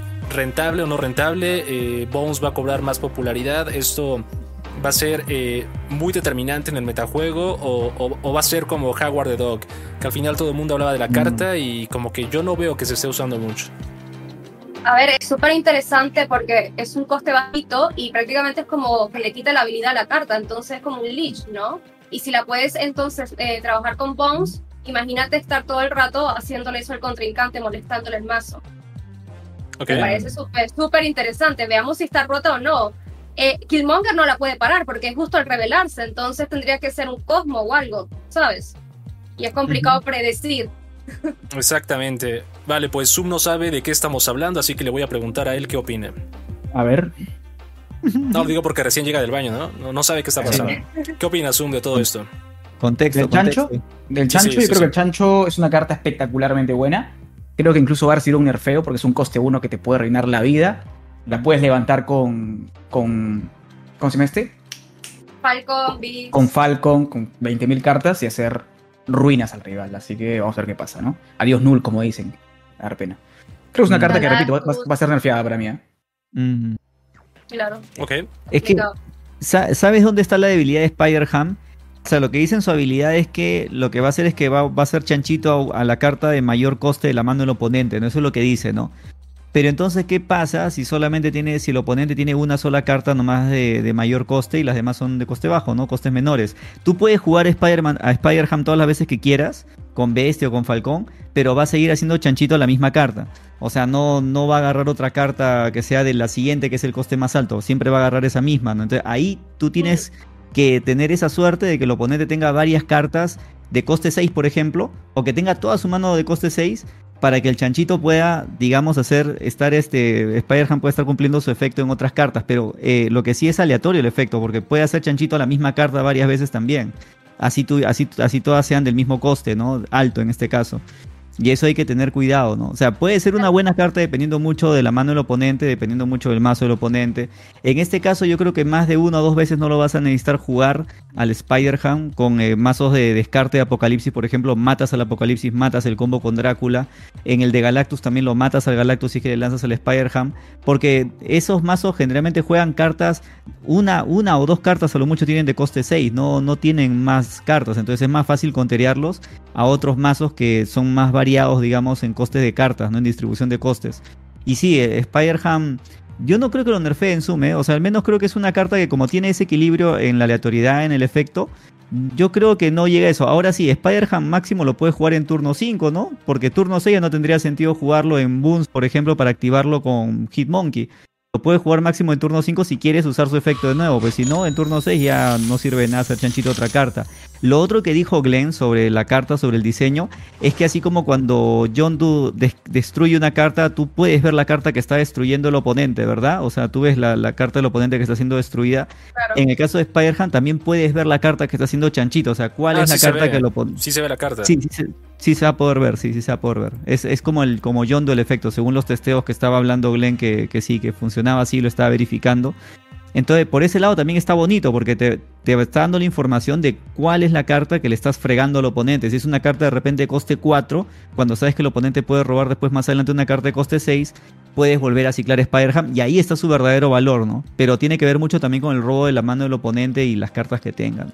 No, es que esa información es muy valiosa. Es por la misma razón que en parte se juega White Queen, porque tú quieres eh, ver qué es lo que tiene el rival, muy probablemente para Sí. jugar en el último turno. Entonces, esto es un valor agregado para Spider-Ham y, y creo que está muy bien. Así que hay que calificarla. eh, yo califico con 3.5, creo que tiene potencial, pero hay que mantener las expectativas también no muy altas. Yo le daría un 4. Te lanzo la última data. Esta carta la juegas con varón, el 2-3 que roba una carta, le cuesta 6, y la juegas ah, con. Maximus. Ok, Y le doy 4. Mm. Cuatro. Sa- ¿Sabes en qué, en, qué, en qué momentos también esta carta te puede molestar? Si es que le tiras a un giganto, por ejemplo, le haces chanchito a un giganto, le haces chanchito a un, a un infinite, ponte. Ah, Ya. es cierto. En, en ese aspecto esa carta te puede jugar una mala pasada. Si te enfrentas con el mazo de Lockjaw, por ejemplo, con Thor, que juega generalmente esas cartas, o mazos de Hela, que juega también esas cartas altas, ahí también medio que te puede molestar el Spider-Ham. Pero eso ya es, es situacional. Pero sí, yo creo que le doy un, yo un 3.5 igual, ¿eh? por el hecho de que no, no veo que sea tanta una super carta, pero sí es buena igual, buena. Ok, por aquí eh, hay mucha gente que quiere que Zoom les salude, como Chico Percebe que dice saludos Zoom, soy fan. Pequeño paréntesis que hay gente que está muy contenta de ver aquí a Zoom, ¿eh? Yo también estoy muy contento. Yo veía al tío y a Zoom jugando Hearthstone cuando yo era un pequeñito de 10 años, ¿eh? Y ahora estamos aquí. Escúchame, est- estoy siendo viejos a los dos, literalmente. Mi viejo Tío, nos, ha, favorito. nos ha dicho, nos ha dicho viejos, así tal cual. Claro, ya me dijo abuelo a mí, a ti ya te dijo Sí, tío. ya. ya, olvídate, olvídate. No- nos lanzó ahí. Mis abuelitos. Pues venga, eh, siguiente carta. Siguiente carta tenemos a Spider-Man 2099. Eh, voy a buscar qué es lo que hace. Bueno, el texto exacto es un 4-6 y dice la primera vez que esto se mueve a una locación, a una locación, perdón, destruye una carta enemiga ahí. Igual, ¿no? Mismo ejercicio, comentamos la carta, qué opinan, calificación y todo esto. Eh, Sandra, ¿qué te parece esta carta de Spider-Man 2099? A ver, eh, la veo interesante, la veo equilibrada, es un 4-6, tiene buen coste, buen poder. No me llama tanto la atención, supieras, como que, ok, se mueve, destruye una carta, pero depende también de la carta, es todo aleatorio, ¿sabes? Ujú, ujú. Entonces, eh, puntuación de una vez. No, al final si vez. quieres. al fi- bueno, como quieran, ¿eh? Como quieran. Yo le diría que un 2.5. No me llama mucho la atención, 2.5. la verdad. Ujú. A ver, opino igual que Sandra. Es una carta para mí estéticamente muy bonita, buenas estadísticas. Le tengo mucho cariño, soy fan de Spider-Man. Pero siento que la carta no es, no es para hacer la gran cosa. Teniendo en cuenta que ya han confirmado los desarrolladores que aunque te reces la carta a la mano, ya solamente va a matar una sola carta. No es que se pueda regresar y hacer cositas. Combinarla tal vez con Munger es muy codicioso. Matar un bicho es aleatorio. Así que la veo bonita, pero no creo que vaya a ser un cambio brutal de meta. Y le pondría un 3, solamente porque es Spider-Man. Ok, por ahí yo vi que eh, la gente decía que esto podía frenar a Cosmo. ¿Es así o, o cómo era la, la jugada? Eh, ¿Te acuerdas, tío, de esto? ¿O cuál era la carta Ah, que no. comentaba, no? Que era la, la Matacosmo. Ah, pues puede ser que sí, porque esta carta tiene efecto único, no es ni efecto continuo ni revelarse, ¿no? Entonces pasa a la ubicación donde se encuentra Cosmo y lo puede eliminar, ¿sí? Si no hay nada más, por ejemplo, que no sea Cosmo, por poner un extremo, elimina a Cosmo directamente, ¿no? Pero ahora, el problema es en qué momento lo hace, porque esta carta muchas veces lo vas a usar con Heimdall, mm, bien difícil que lo uses en un- para un turno 5, ¿no? O sea, turno 4 juegas esta carta, turno 5 juegas algo que mueva a Spider- a Spider-Man, ¿no? Eh, pues en este caso, como te digo, no vas a usar que este un eh, Doctor Strange, ¿no? Pues creo que eso es lo. O un Iron Punch también podrías utilizar previamente, tal vez. Iron Fist también. Ah, perdón, sí, Iron Fist, Iron Fist, esa carta. Cloak, quizás, pero Cloak, sí. Cloak, Cloak también, correcto. Ya Cloak también lo puedes jugar. Eh, Para turno 5 puedes estar jugando después de haber jugado Spider-Man 2099. O sea, es interesante toda la- todas las cosas que te puede ofrecer. Yo sí le pongo un poco, yo sí me voy un poco más arriba con esto. Porque lo que sucede es que los mazos de movimiento lo que más adolecen es de control, ¿no? Un mazo de movimiento que lleve Shang-Chi es medio pesado para el mazo jugar un, un Shang-Chi, ¿no? Entonces, este, esta carta es como una especie de Shang-Chi, no es exactamente un Shang-Chi porque te va a eliminar una carta de manera aleatoria, pero para eso tú tienes que saber cómo va la situación de la ubicación de, de- cada las cartas que se encuentran en cada ubicación del oponente y ver dónde te conviene más jugar de repente Spider-Man para que se pueda mover ahí. Ojo que Spider-Man 2099 se puede mover tanto izquierda o derecha y puede eliminar la carta donde se vaya a mover. Eso es, eso es lo bueno que te da, ¿no? No es que solamente todo es a la izquierda. Entonces, repente te conviene eliminar. Ves que hay oponentes que te juegan una sola carta, ¿no? Hulk, por ejemplo, te lo quieren jugar en una sola ubicación. Ya te vas proyectando, juegas el Spider-Man 2099, después lo mueves donde está Hulk, lo mata y ya está. O sea, ya, ya ganaste muchas veces ahí. O sea, hay muchas, digamos, formas ahorita de sacarle provecho a eso. Ahora, yo no sé si, si Armor lo conteré a él. Seguramente que sí, ¿no? Porque si se trata de destruir, seguramente Armor puede impedir que se destruya. Pero ahorita en este meta se está utilizando Armor casi nada. No, nada. no se utiliza. Eh, y Cosmo, como dicen, no lo puede frenar tampoco este man, ¿no? O sea, eso es lo que me gusta. Yo, yo me voy también por un 3.5, o sea, al mismo nivel que el Spider-Han más o menos, pero para movimiento. Ok, por aquí pregunta Spider Lorito, si se mueve una vez y no mata a nadie, ¿aún sigue su efecto? ¿O si se mueve una vez, ya pierde el efecto? Ah, A ver, el texto dice si es que mata. O sea, en teoría, yo creo que el efecto debería continuar. eh, sí, sí, ojalá. Sería genial. Aunque Ahora- hay, hay textos ambiguos aquí en este juego, ¿no? Que no Sí, sabes cómo sí, funcionan Sí, hasta que ya sale la carta. También, cual, también. cual. ¿eh? Otra cosa, leyendo los comentarios, tienen mucha razón. Yo creo que Cera Control con esta carta va a estar muy bien. ¿ah? Porque Cera Control ya tiene a Shang-Chi. Métele Spider-Man, incluyele Ghost Spider y tienes dos Ah. cartas que matan. Sí. Además del Enchantress, el Killmonger. O sea, Cera Control va a seguir arriba en el techo. Es una locura. Mm, Ten en cuenta que lle- lleva Sabu. O sea, tienes Sabu, te cuesta 3, es mucho más fácil. Sí. Ojito ahí, ¿ah? Ok. Sí. Para mí igual, ¿eh? un 3.5, creo que estamos siendo muy conservadores. eh, no hay ninguna carta hasta el momento que, diga, que digamos, uy, la queremos, la necesitamos, tenemos mucho hype. eh, creo que son buenas cartas, pero todavía nada que, que pensemos que sea tan determinante, al menos por sí sola. Está bien. Yo creo que cuando sacaron Sabu y Silver Surfer rompieron toditito. ¿ah? Ahorita dicen, Ah. ok, saquemos cartas, pero más tranquilas. No nos vamos así, no, no se transmitemos. Eso estuvo muy roto, la verdad. Sí, Sabu y Silver Surfer es una locura. Vale, pues siguiente carta tenemos a Silk, que es la primera carta confirmada de Pool 5. Bueno, la única carta confirmada de Pool 5, estadística 2.5. Ajá. Dice, eh, después de que alguna carta es jugada aquí, esto se mueve a otra ubicación. ¿Qué les parece esta mascarilla, carta? ¿no? Usa mascarilla, muy bien, me gusta, que esté protegida contra el COVID. Protegida, protegida. O sea, esta carta, ella no se mueve a otra ubicación. Ella se pone. Exactamente. Ya. A ver, tiene, tiene buenos stats, así que yo creo que se puede usar en muchos mazos, ¿no? Hacer un 2-5 está como un Lizard y no, y no pierde buff. Ahora, Ujú. también tiene una buena habilidad, se mueve, pero no se buffa al moverse tampoco, solo es random, ¿no? Y puede ser a cualquier ubicación. Sí, Yo creo sí. que por ahora la veo. O sea, sobre todo me llama la atención los stats. La habilidad habría que ver, ¿no? Eh, con los mazos de movimiento puede que te ayude, que, que sea bueno, pero creo que le daría un 3. Ok. Mm, Es que están pensadas no estas sé. cartas para jugarse Y en un entra arquetipo de cinco. movimiento. Claro, y entra un Pulse 5, entonces ahí igual me da un poquito más de dudas. ¿Cómo evaluarla? Es que es muy costosa la carta también, ¿no? Hay que. No toda la gente puede permitirse comprar eh, todas las cartas de Pool 5. 6000 tokens, entonces, bueno. Ahí nomás. A ver, yo creo que esta carta está bien hecha en Pool 5. Yo creo que nos falta evaluarla bastante. Esta carta en un mazo de Craven, solamente ponga Craven nada más. Y. Craven va a ganar 2, 2, 2, 2, va a ser una locura.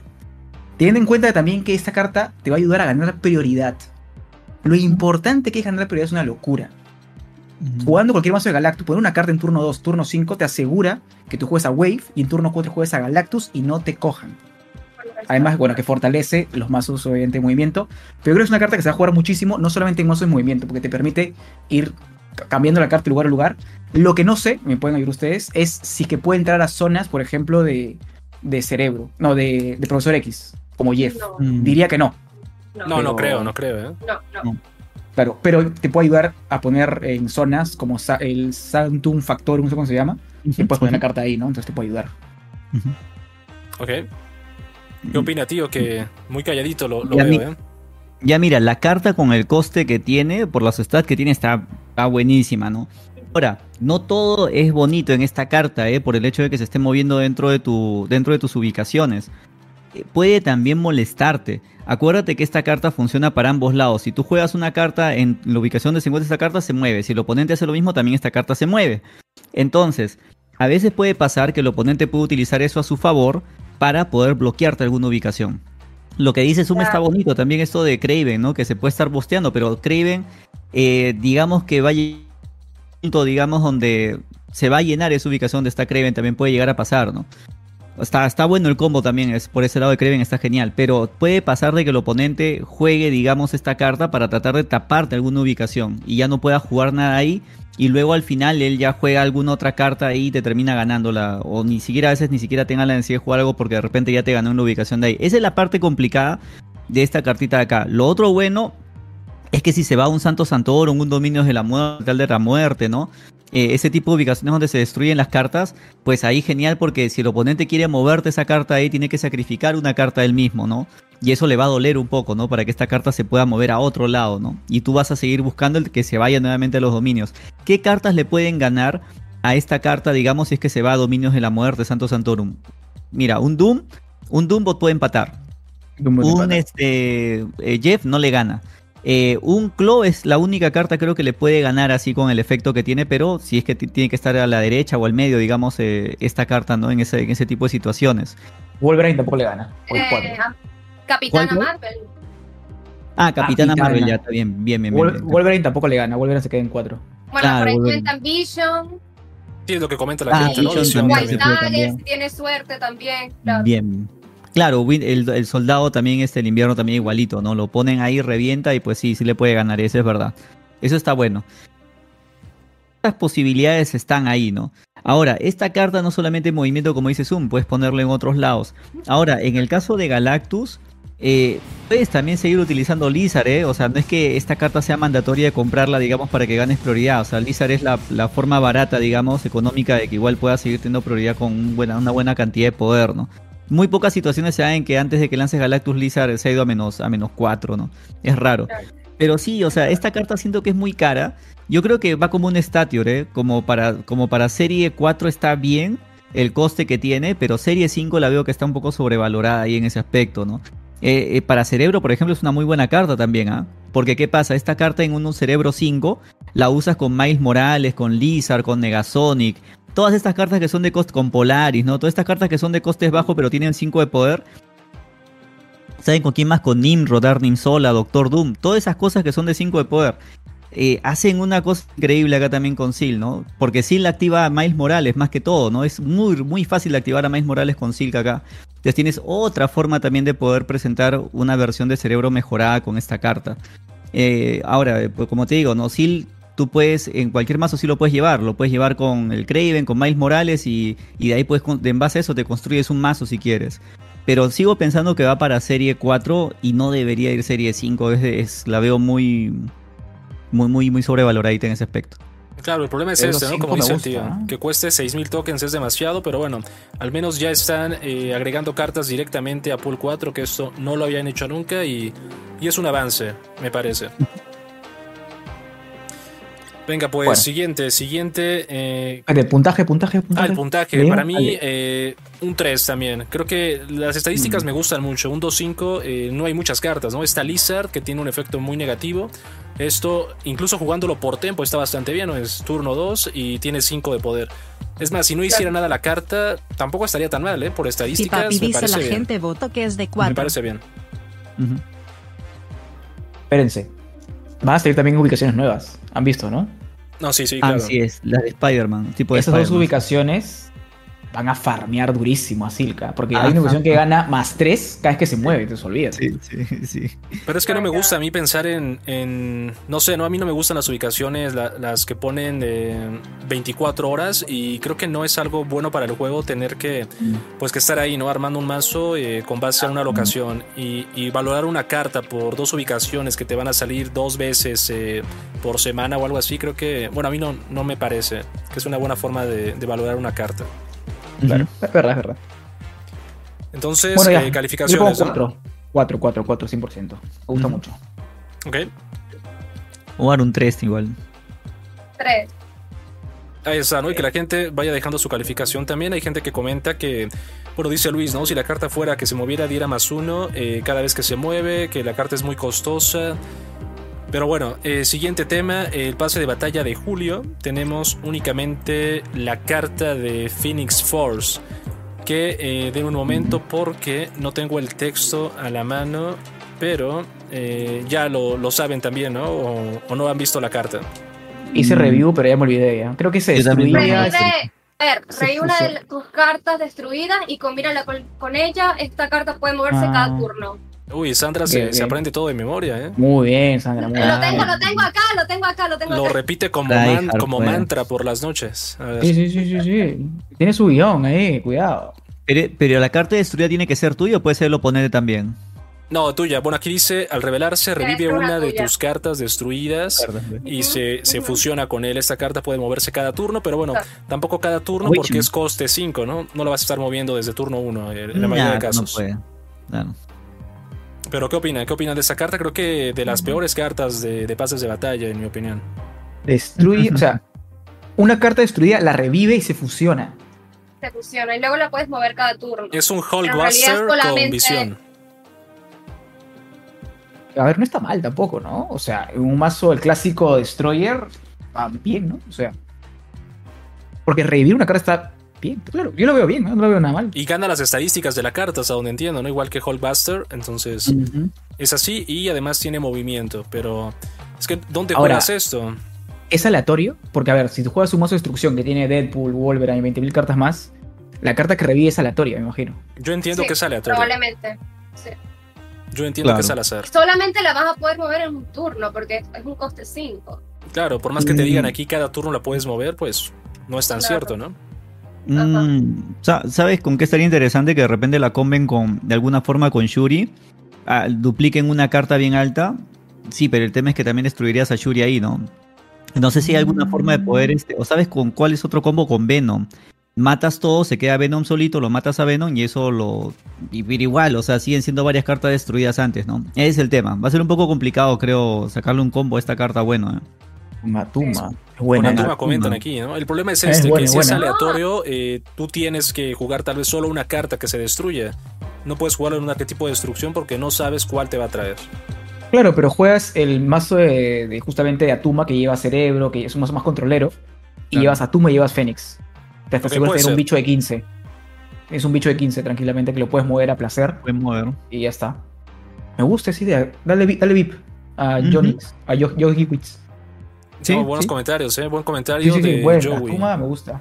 Claro, es que, es que la cosa es que tú puedas controlar, digamos, lo que quieres destruir y lo que quieres que esto de acá reviva, ¿no? Para que le saques la- el jugo, se podría decir, ¿no? Sí que está bueno.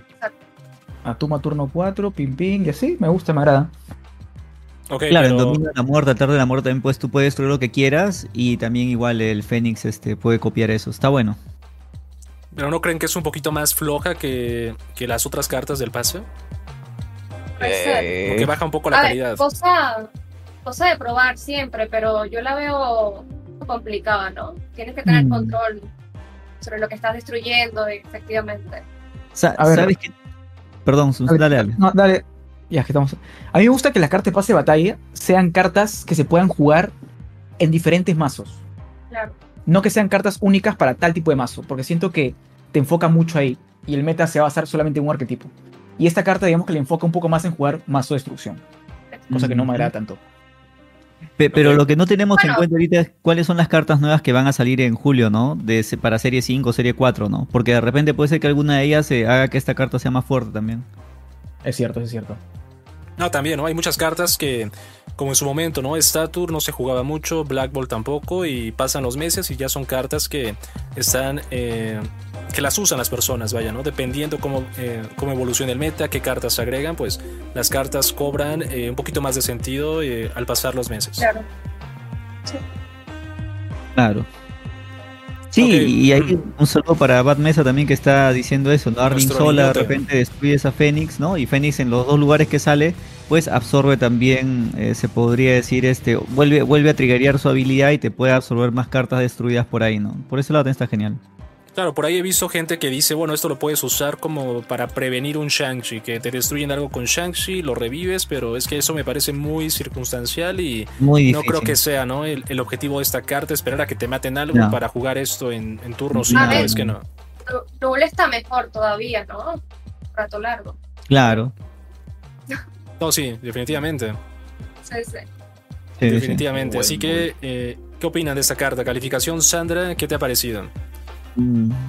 2.5 para ser cruel. 2.5 y la gente aquí también que, que califique. A ver, Zoom. Que a Zoom le ha Le gustado, doy. ¿eh? Le ha gustado. A mí me gusta. A mí me gusta, pero le doy 3.5. 3.5, ok. Mm. Momento del tío. Eh, Que le tiro también entre 2 y 2.5 le doy, ¿eh? 2.5 le doy, viejo. Ok. Yo creo que más. Yo un 2 igual, ¿eh? igual que Sandra, creo que la carta tiene potencial, pero va a ser muy de nicho. Creo que no va a ser eh, tan popular y, y va a ser difícil cuadrarla en algún, en algún arquetipo. Vale, pues siguiente, siguiente imagen que tenemos preparada es el Y modo papi dice al conquista. chat le parece buena la Ay, ay, Me ay. parece buena. Modo conquista, Este que hay muchas cosas aquí, ¿eh? A ver, dime, dime, Este es el tema del tío. No, no, que este es el tema del tío seguro. Aquí nos va a Oh. explicar todo. No, eh, y yo eh, todavía no me he visto el, el video del tráiler ni nada. Saqué las imágenes, las extraje, eh, no estoy entendiendo nada, así que esta es la sección del tío que está enviando besitos a su novia. Lo, lo hemos atrapado ahí. Lo hemos Ay, ay, atrapado. ay. ¿no? Lo hemos Les atrapado. manda saludos la tía Julia. ya lo- El ya- último, el último romántico. el último El romántico último, eh, este el último.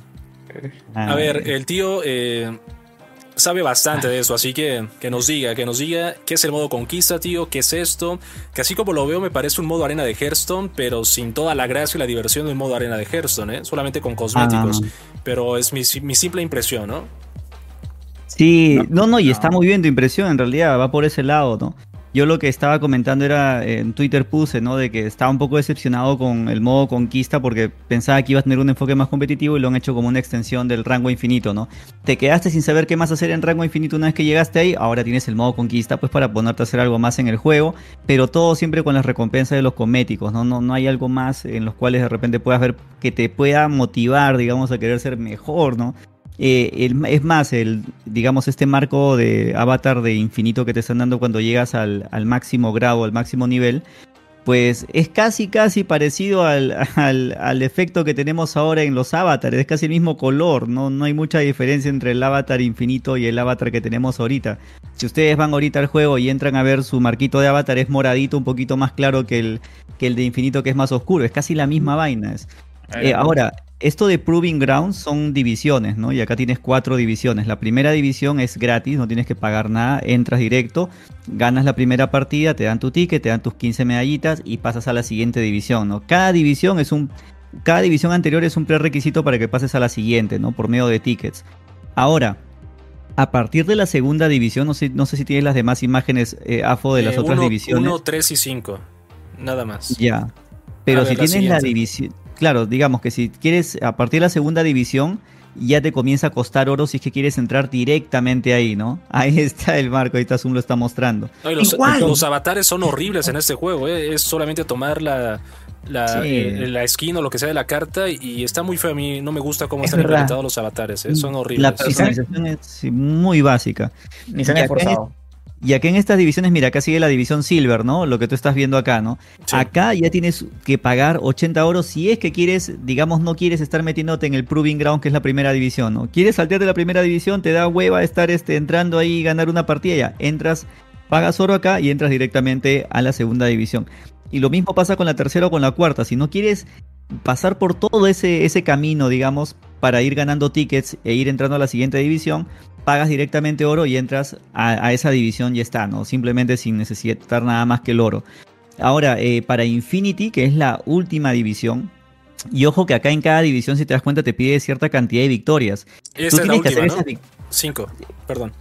5 victorias, Claro, exacto, última. Ex- exacto. En la Infinity tienes que hacer cinco victorias y tienes que hacerlas todas eh, seguidas, conse- victorias consecutivas. Si tú dentro de, esta, de este camino pierdes una de estas, eh, eh, digamos que estás por llegar a la quinta victoria y perdiste ahí, pues te mandan, te mandan nuevamente para afuera, ¿no? Tienes que volver a hacer todo de nuevo. Y esa cosa puede puede llegar a ser un poco frustrante. Y también el premio que te dan acá, digamos, para todo ese esfuerzo.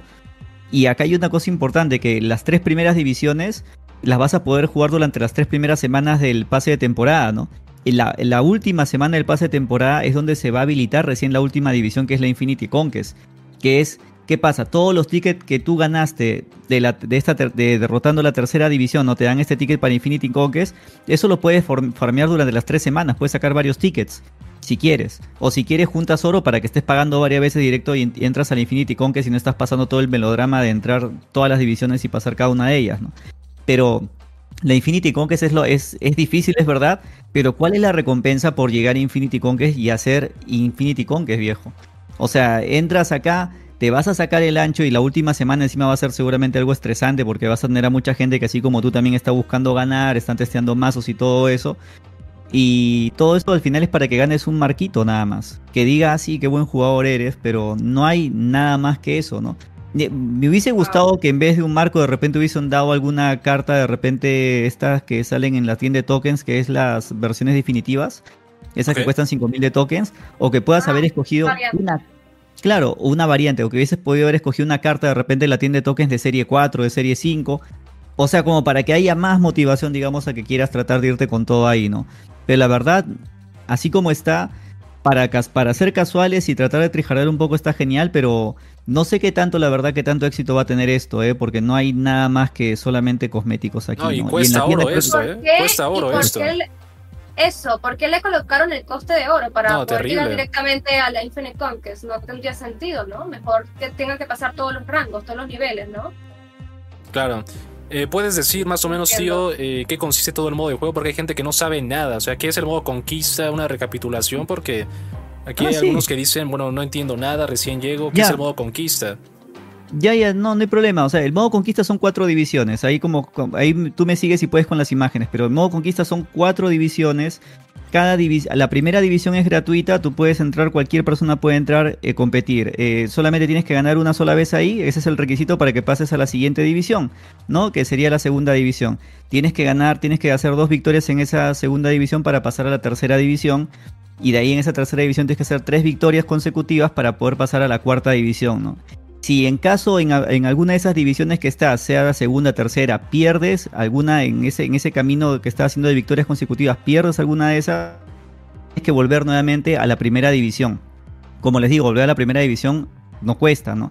Pero si ustedes quieren saltearse ese camino de estar entrando por la primera división, ¿no? y estar así, teniendo que ganar en escalera, ¿no? Para llegar más arriba, pues pueden pagar directamente la entrada en oro, ¿no? Hay, una, hay una, un requisito en oro que te dan, por ejemplo, a partir de la segunda división, que es de 80 de oro, ¿no? Y con eso ya te evitaste el estar entrando a la primera división a participar, ¿no? Vas directo a la segunda y tratas de ahí para arriba, ¿no? ¿Quieres te vas directo a la tercera división pagando con oro. O si quieres, la última semana cuando se habilite la cuarta división, la pagas con oro, que son 500 de oro, eso es un huevo de oro ahí. yo no sé la verdad, pero hay gente que seguramente lo va a hacer, que va a pagar 500 de oro para poder entrar directamente a participar en esa división y querer ganar el marco infinito, ¿no? Tratar de probar eso. Ok, entonces no es como tal que te cobren la entrada, sino que es gratuito, pero si tú quieres saltar o evitar todo este proceso y, e ir directamente a la Infinity Conquest, pagas. O sea, no, no es de que sea forzosamente pagar. Ok. Claro, ahora, el, las, acá hay importante que es el mercado de las medallas también, ¿no? En este caso, la nueva moneda del juego, ¿no? Las medallas es algo que tú vas ganando. Si ganas las cinco victorias consecutivas, por lo que tengo entendido, te ganas este, este, premio de, las, de la cantidad de medallas. No sé si esto te lo den por una sola vez o cada vez que ganes eso te van a dar esa cantidad de medallas, porque si es así, te puedes llegar a farmear muchas medallitas. Teniendo en cuenta que en la tienda de medallas, no sé si tienes esa imagen, Afo. No. En la tienda de medallas, incluso hay variantes misteriosas. Hay un producto que es variantes misteriosas que cuesta 200 medallas o 100 medallas. Creo que es que recontra barato para lo que nos cuesta a nosotros una variante misteriosa en un bundle o algo así, ¿no? Eh, pero parece que eso no se puede comprar varias veces, solamente lo puedes comprar una sola vez por temporada, me parece, ¿no? Y habrán varias cosas, claro, y habrán varias cosas dentro de esa tienda que se podrán comprar una sola vez nada más. O sea, por comprar varias veces. Si no, imagínate, el juego no le, a los desarrolladores no les saldría rentable eso, ¿no? Eh, incluso tú puedes comprar también un ticket para la división oro también, ¿no? Directamente para que te vayas ahí te cuesta 200 medallas, creo, pero creo que se puede comprar una sola vez nada más, ¿eh? Ahora, Dentro de los cosméticos que te dan ahí, si tú llegas a comprar hasta nueve veces diferentes productos de forma acumulada, eh, te dan una variante también, una carta que es un Green Goblin que es eh, tipo Carnage, ¿no? Que está así todo este, poseído por Carnage. Eh, que también está bonito y todo, pero ya depende de la gente que le guste, que juegue mucho o sea fanático de esa carta y que le guste la variante. Igual hay un avatar también de esa misma carta, pero en versión avatar también que la puedes comprar en la tienda. Hay un montón de cositas ahí que te ofrece la tienda, pero vuelvo a insistir, ¿no? Todo eso está dirigido a, la, parte cosmética y no, hay, no hay un incentivo extra como que veas algo distinto a lo que es el rango infinito que también sigue siendo algo de esfuerzo por cosmético. Ok. Claro, y además los avatares son una de las cosas más odiadas, entonces, ¿qué motivación tienes por conseguir algo? Claro, voy a mostrar una imagen de la tienda, ahora mismo lo, la capturo, pero eh, para aclarar eh, que la gente pregunta, es el mismo modo versus que ya conocemos, pero extrapolado a este modo de juego que no es que sea tan nuevo, sino que al modo versus le, han agregado eh, un sistema de progresión, de clasificación por rangos y han agregado también una tienda donde vas a poder gastar las medallas que has conseguido. ¿Dirías que es, es básicamente esto, tío? ¿O, o qué, qué, me falta? Para la gente que pregunta también, mm. es modo versus, ¿no? Es, es así. Sí, ese modo es tipo modo este, batalla amistosa, así es. De esa manera es como va a trabajar. Vale, ¿qué opina, ¿qué opina Zoom de, todo esto? De, que sea, eh, tiene, tiene muchas cosas del modo arena de Hearthstone, pero sin las grandes recompensas del modo arena de Hearthstone, ¿no? Mira, este clip se lo mandas al tío Ben porque es una vergüenza lo que han hecho. Y claro, porque habla, habla español con acento mexicano, así que me va a entender perfectamente. tú se lo mandas nomás. Es una vergüenza lo que han hecho. Te lo voy a resumir fácil. Son ocho victorias seguidas 8 victorias seguidas para conseguir casi 1600 medallas y un avatar que nadie quiere. Literalmente. Lo que hubieran hecho es muy simple. En el modo conquista ponías el premio, ok, las 1300 fichas, medallas, y ponías 1000 tokens. 1000 tokens. ¿Ves ya la cantidad de gente que iba a pagar 500 de oro? La gente al comprar 500 de oro no va a conseguir 5 victorias. Porque todos son mancos. Es muy complicado sacar 5 victorias en un modo 1 versus 1, que son 10, cubos por partida, que va a tomarte una hora. La gente va a gastar dinero real en comprar oro. O sea, han perdido una gran oportunidad que la gente gaste más plata dentro del juego. Porque la gente no va a querer el marco. Créeme que 8 victorias la gente no va a conseguir. Muy pocas personas van a conseguir y te van a dar un marquito del demonio. Otra cosa, el tema de la tienda, una vez compres el cosmético o los créditos o la variante, ya no está. Y se renueva la siguiente temporada. Así que para mí este modo conquista, la verdad les falta muchísimo voy a jugar una vez por contenido y nunca más porque no es rentable. Repito, 8 victorias es muy complicado. Y los cosméticos le falta mejorar. Repito, ese marquito es una porquería Mm. Clipéanlo, mándalo a Ben- a Ben Bro, por favor. Todo a Ben Broad, ¿eh? Todo a Ben Broad. Pero entonces, eh, bueno, yo creo que para la gente que es coleccionista eh, vas a poder acceder a cosas exclu- exclusivas, ¿no? Con este modo y tal vez tengan una razón más para jugar esto. Claro, son ocho seguidas. O sea, olvídate. Bien. O sea, tú en tu ranked, en tu, en tu data, consigues ocho seguidas, nunca. Gano tres, empato una y pierdo 20. O sea, no voy a conseguir ocho seguidas ni de broma. Claro. Y no voy a gastar 500 de oro. Fíjate. Gastaría 500 de oro siempre y cuando el premio sea 1000 tokens. Ahí digo, ok, voy a par 500 de oro. Si no, no voy a pagar. No, No, pero y- y lo sabe- del oro eh, no es necesario pagarlo, ¿no? Es solamente si quieres saltarte todo lo demás, ¿no? Yo me quiero saltar tres victorias porque soy mago. Ok. Ah. Yo me salto tres victorias. Yo me voy a cinco de frente. Es que es mucho, No, y 500 de oro. Sí se puede acumular tickets, Ray, por si acaso. O sea, durante esas tres primeras semanas, primeras divisiones, sí puedes estar acumulando el ticket de Infinity para que ya los uses todos la última semana. Pero ¿sabes cuál es lo complicado? Lo que dice Zoom también, y es totalmente cierto esto. Esto aparte de ganar las ocho eh, victorias seguidas, no solamente está el talento ahí, sino también está mucho la suerte, porque tienes que depender de las ubicaciones, más que todo de las ubicaciones. Puede ser que sea alguna ubicación que te arruine totalmente todo tu juego. ¿No? Y estés ya por la última victoria y te sale uno, dos, tres, dos ubicaciones nomás que te fregaron y ya no puedes hacer nada y por eso perdiste la partida, ¿no? Por más eh, buen robo de mano que hayas tenido, de repente esas ubicaciones no te favorecen. Esa es la parte que, que también uno puede decir, ¿no? Ahora, la gente dice, oye, pero te calientas mucho porque que ese es un marco infinito que está bonito, que los que la gente casual, los coleccionistas lo van a querer. Ahora, yo pregunto, ¿cuánta gente esa realmente va a poder conseguirlos, no? Porque para llegar a, a conseguir estas victorias de acá, tienes que ser un jugador sobre el promedio, no, no, no cualquiera va a poder hacer esto. Es una cosa que es medio exclusiva por la, por lo mismo que demanda, digamos, no solamente el talento, sino también la, la suerte que tengas también para, para poder tener algunas ubicaciones que no te vayan a desfavorecer. Sí, Este y es es- lamentable. No, y no, que es lamentable que justamente al ser tan complicado lograr estas victorias, lo que obtengas sea eso, o sea, una decepción. Eh, exacto, ¿no? Los mismos, las mismas jugadores que son coleccionistas, sí, es bonito poder tenerlo, pero tú sabes cuánto esfuerzo te va a llevar, o sea, ¿vale realmente la pena gastar tanto oro? A este, digamos, a pasar todas las divisiones para conseguir los tickets. ¿Vale la pena por esto que te están dando? ¿O vale la pena por la cantidad de medallas y por las compras limitadas de repente que puede tener la tienda?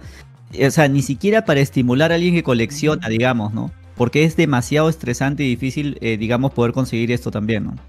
Claro, y creo que es justo lo que has dicho. Eh, un jugador promedio no va a conseguir estas victorias. Y alguien que sí pueda conseguir que esté por encima de lo que consideremos un jugador promedio, pues directamente no le va a interesar esto porque estos jugadores quieren cartas, no quieren ese tipo de cosas.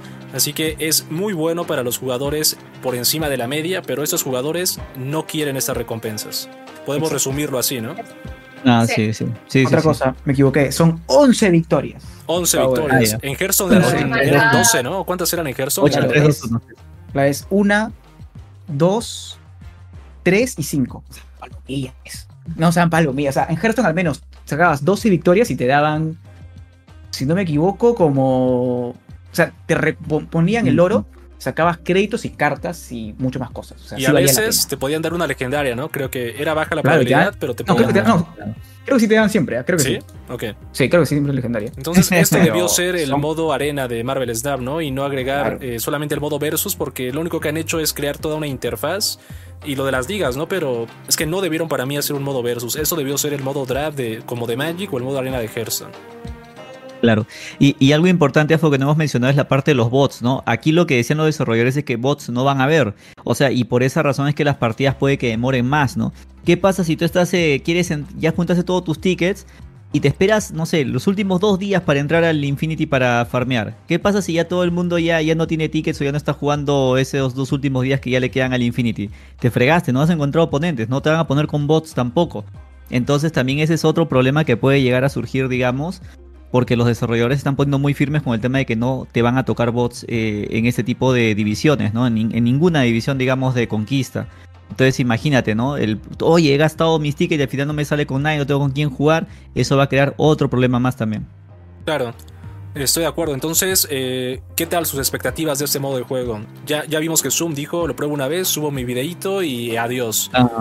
¿Qué opina, qué opina Cachín, Sandra? Eh, ¿Qué opinas, tío? ¿Van a, seguir ¿Van a A jugar ver. esto cada mes o, o no? Mira, se probará, pero yo creo Sí. que no voy a, a estar metida en ese modo, ¿sabes? No me llama la atención lo que han hecho, la modalidad, el premio, nada, nada. Y no voy a pagar oro tampoco.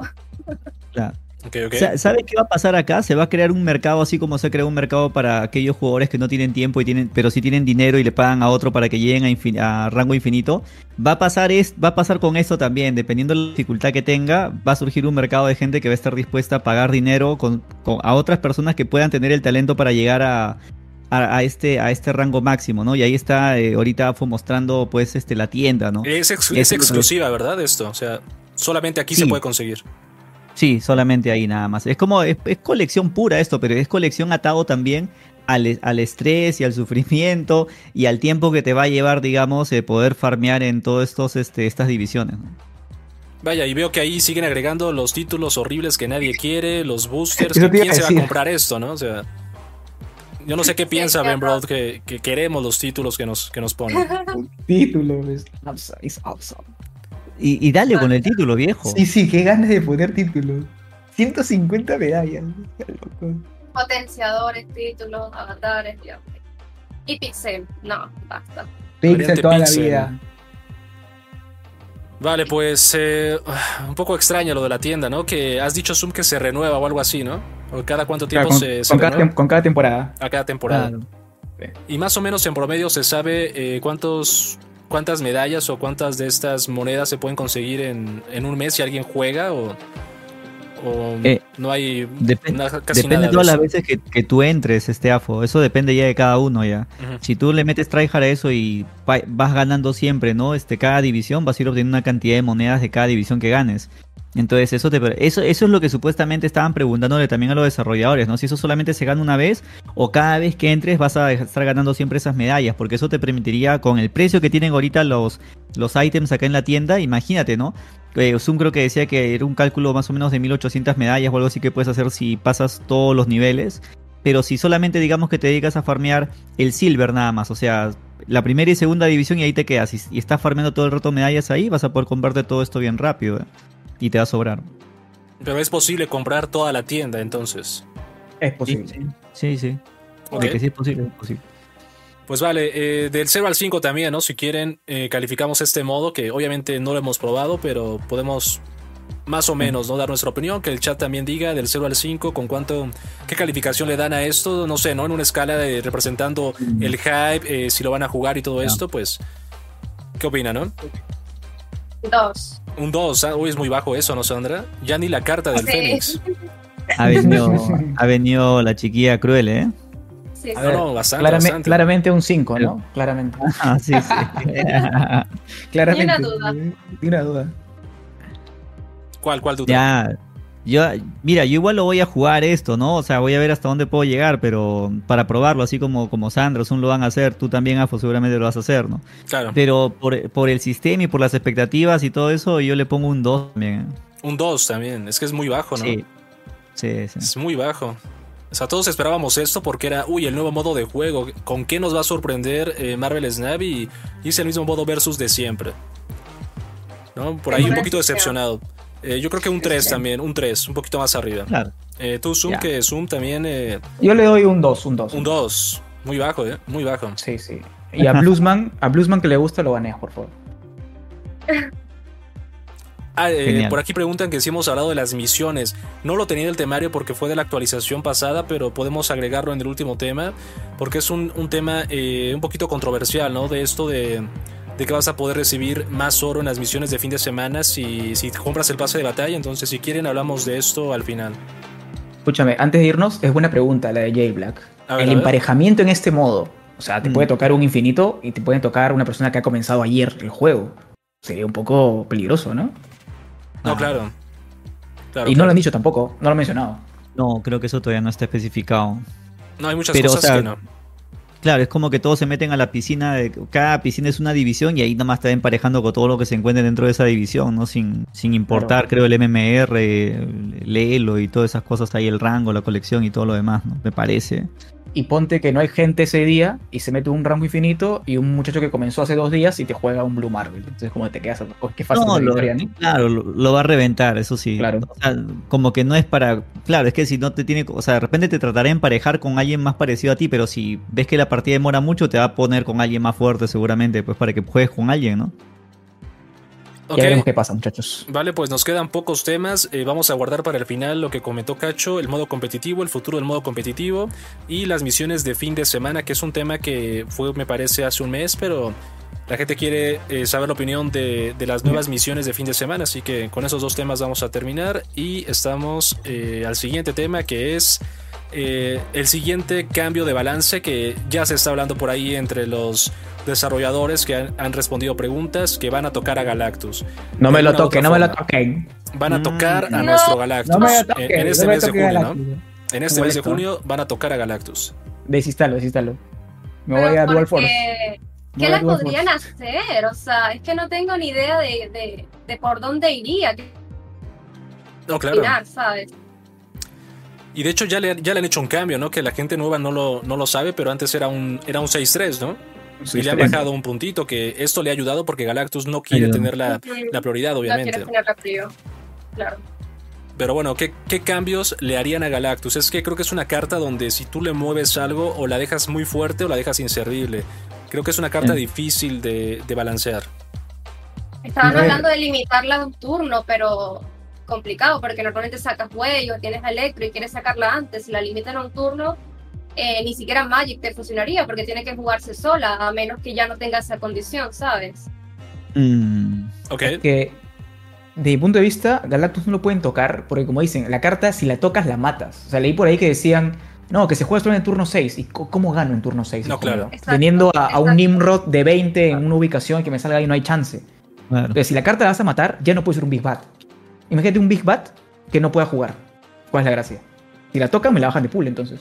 ¿Sí o no? Mm. ¿Sí o no, muchachos?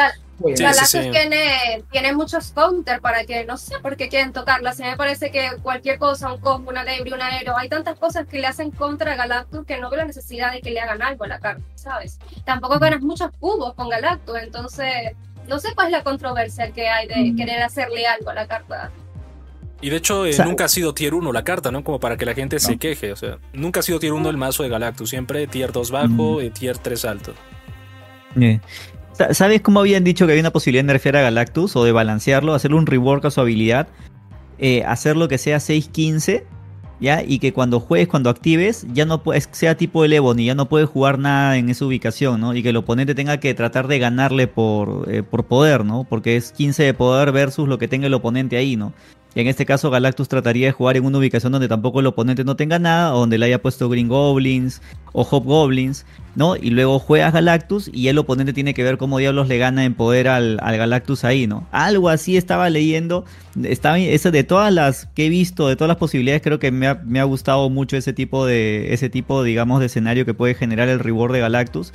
Pero por lo otro, pues si quiere estar así la carta, pues igual tiene un montón de counters, ¿no? No, a mí la verdad no tengo nada en contra en ese aspecto de Galactus, ¿no? Que Galactus vaya, que quiera jugar y tú ya sabes que va a ser Galactus y le tiras un Profesor X, le tiras un Spider-Man, le puedes tirar en este, antes le tiraban un Aero, le puedes tirar una Debris, le puedes tirar un Cosmo, o le puedes tirar también este, no sé, pues le mandas con Viper, ah, le mandas un este, un Dahood, le mandas al otro lado. O sea, tantas cosas, o un Green Goblin le mandas, o sea, hay tantas cosas para fregarlo al Galactus que ni siquiera lo veo necesario, ¿no? Pero sí me encantó mucho la idea esta del reward que, les, que le querían hacer, ¿no? Como una curiosidad más que todo. Yo creo Ok. que no se lo merece, la verdad. Y, y tú estás esperando jugar a Galactus y sacar más cartas, entonces lo del reward que comenta el tío es muy, muy distinto a lo que se juega hoy Galactus. Sí. No, cambiaría por completo, ¿no? La esencia del mazo. Ya, ya no jugarías Duel, Sí. ya no jugarías Zed porque Eh, ya no tendría sentido. Claro. Entonces, La eh, solución difícil, ¿no? es Difícil. tocar a Wave. Wave turno Ah, 4, que, sí. cueste, cua- que cueste 4 nada más. Que cueste Ya, 4. Solucionado. Por Porque la el ventaja de. Galactus, claro, la ventaja de Galactus es jugar en turno 4 Galactus, turno 5 Spider-Man y ganaste. Esa es la jugada. Sí, Pero pues. si Wave cuesta 4, Galactus 5, ya tienes chance de remontar la partida de Galactus. El tío Ok. odia ese mazo, ¿verdad, tío? No, cuando hacen esa Spider-Man. jugada más que todo me, me parece muy, me parece así, nada, me parece muy aburrido eso. eh, por probar incluso el Galactus con el Evo también estaba haciendo esas jugadas y sí, o sea, sientes que ganas asquerosamente, o sea, te sientes mal de ganar así, ¿no? Y no le veo nada, nada competitivo eso. Es que no le das al oponente chance de poder pelearte hasta el final, ¿no? Lo restringes y, se retira, nomás no le queda más. Por eso se gana poco con Galactus también. Vale, pues esperan que la carta muera en este mes o, que siga igual. Es que es muy difícil, ¿no? Predecir el cambio porque hay muchas posibilidades de hacer este cambio. Yo creo que no lo necesita, eh, pero puede ser, ¿no? A veces la gente, la comunidad, ya sea en Reddit o demás, tiende a ser un poquito como a llorar mucho, ¿no? En, inglés. Entonces, con base a eso eh, se hacen cosas y obviamente Reddit pues no representa un porcentaje muy amplio de la, de la base real de jugadores, pero pues tiene ahí la presencia. Claro. Llorar es meta, siempre. Llorar es meta. Bueno, la gente se va a quejar de todo, ¿eh? Siempre. De cualquier cosa que haya, eh, se va a quejar. No, pero es que lo peor es que puede ser estar haciéndole caso a todo el mundo, ¿no? Si, si el equipo de desarrollo quiere hacer cosas basado en todo, en todas las quejas de todo el mundo, pues nunca va a satisfacer a nadie. Incluso hasta el mismo que se queja, tú le das una solución y se vuelve a quejar de algo más, ¿no? Sobre eso, ¿no? No, que esto no lo has hecho bien, ah, mira, pones esto ahora. O sea, nunca vas a hacer feliz a la gente, siempre, siempre va, va a haber gente descontenta de algo, ¿no? Así sea por deporte, pero de algo descontenta. Por eso no es bueno. Ellos tienen que hacer, lo que están haciendo ellos está buena su filosofía de balance porque ellos se basan en la data, ¿no? En el uso de la carta, el WinRAR, del average cube, y en base a eso ellos toman una decisión, ¿no? Ahí dicen, ah, mira, esta carta está muy potente, si es que la robas, si es que la robas, de por sí aumenta tus chances de ganar, si la juegas aumenta más tus chances de ganar todavía. En base a esa data es que ellos hacen esos cambios, esos reward o balances OTA o, cambios grandes, ¿no? En este caso. Ok. Vale, pues entonces eh, habrá que esperar. Eh, tengo entendido que este parche eh, a mediados de mes, ¿no? Como siempre. Mm. Claro, a mediados de... Dicen que va a haber, pero parece que no... Dicen que un mes de repente puede ser que no hagan nada, ¿no? Y simplemente dejen que el juego se mantenga así tal cual, eh, si es que ven que está saludable el metajuego, ¿no? Lo cual, saludable, ¿qué, define saludable para ellos? ¿no? Claro, Y los cambios OTA, no entraría esto en un cambio OTA, ¿no? No, no, Eso tendría que ser parche. Ah, parche tiene que ser. Ah, y el modo conquista, eh, ¿hay fecha específica? Porque no estoy al tanto de la fecha. ¿Hay, alguna fecha, tío, de, este modo? entre el 12 o el 18 creo que dijeron que podría ser el siguiente. O sea, entre los que estábamos ahí hablando, eh, digamos, de creadores de contenido, estaban especulando que podrían ser entre esas fechas, porque no creo que lo pongan ahora para esta entrada de temporada. Yo también pregunté y dijeron que no, ahí seguramente no, si no es más adelante todavía que debería, ¿no? Para que funcione el modo conquista debe iniciar con, la propia temporada. Sí. Entonces, debería, ¿no? ¿se atrasará o, es suficiente si, si llega a mediados de mes? Claro, porque tú dices que son ahí lo que dicen, ¿no? Que es la última semana de la temporada es que se abre el, esto de infinito, ¿no? Entonces imagínate, nos quedarían solo una semana para farmear el ticket este de infinito y después la otra semana comienza el infinito, o sea, nos dejan dos nada más en lugar de cuatro. Y ojalá que sea esta, este inicio de temporada, ojalá que sea así. Ok. Vale, pues ahí está eh, todo lo de, eh, lo de Galactus, que es lo que más ha estado sonando ¿no? en, internet, el nerfeo a Galactus, que ya parece eh, una confirmación. No sabemos si va a ser nerfeado o si va a ser reworkeado o qué va a pasar con Galactus, pero está en la mira de, de Second Dinner. Y eh, bueno, nos quedan tres temas. El siguiente es eh, lo del torneo que tenemos en Team Viper. Y después vamos a hablar de las últimas dos cosas que ha comentado Cacho. Y eh, lo de las misiones de fin de semana, que creo que es algo que no se habla mucho y puede afectar bastante también. Entonces, vamos rápido al al tema que sigue, que es el torneo eh, pues que ha conseguido Team Viper, eh, patrocinado por Community Gaming, 200 dólares. Eh, va a ser rápido esto. pueden usar el comando torneo. Ahí les va a enviar a la página de, Team Viper, donde van a poder apuntarse a los tres qualifiers. Van a ser tres qualifiers. El primero compensando el día jueves 8 de junio, segundo jueves 16, tercero jueves 22 y la final el sábado primero de julio. Eh, uy, está llegando aquí un, raid. Eh, muchas gracias, Helado Oscuro. Bienvenidos a los amiguitos del señor Helado Oscuro. Entonces, es así. Vamos a hacerlo de esta forma. Eh, tres qualifiers. Con este comando torneo ya se van a poder apuntar al qualifier número uno. Del primer qualifier, los tres mejores jugadores de un formato suizo de 7 rondas van a clasificar al top 8. Del segundo 3, del tercero 2. Y ese top 8 ya está compitiendo por un prize pool de los 200 dólares.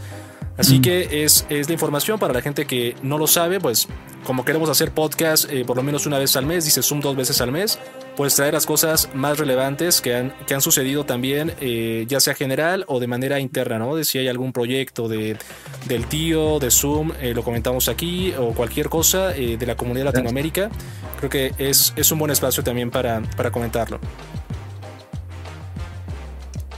Muy bien. Sí, sí, sí. Y eh, penúltimo tema. Penúltimo tema, el modo competitivo. Modo competitivo, voy a regresar a la imagen de Galactus. Que por ahí eh, yo he revisado mucho las preguntas de, que hacen a los desarrolladores y no muchas veces eh, contestan sobre los eSports. Creo que una pregunta nada más de todas las que hacen. ¿Qué- ¿Creen que Ben Broad no quiera un modo competitivo para el juego? ¿Que esa es la intención? ¿O, o qué pasa? Porque si el juego es tan exitoso, ha ganado premios, ¿por qué no se habla de, de un modo competitivo? eh, no sé, ¿no? Tradicional, con eSports, con premios, con dinero. ¿Por qué no se habla de eso? A ver, ¿será que igual están esperando sacar la, la versión de PC? Me imagino que hay muchas cosas que todavía faltan por arreglar y, y traer nuevas, ¿no? Para poder sacar un modo competitivo que, que se vea bien, que se pueda transmitir, que sea interesante, ¿no? Ok. Mm. Y aquí Zoom también estaba... Hacer- eh, bueno, dime, dime, Sandra, perdóname.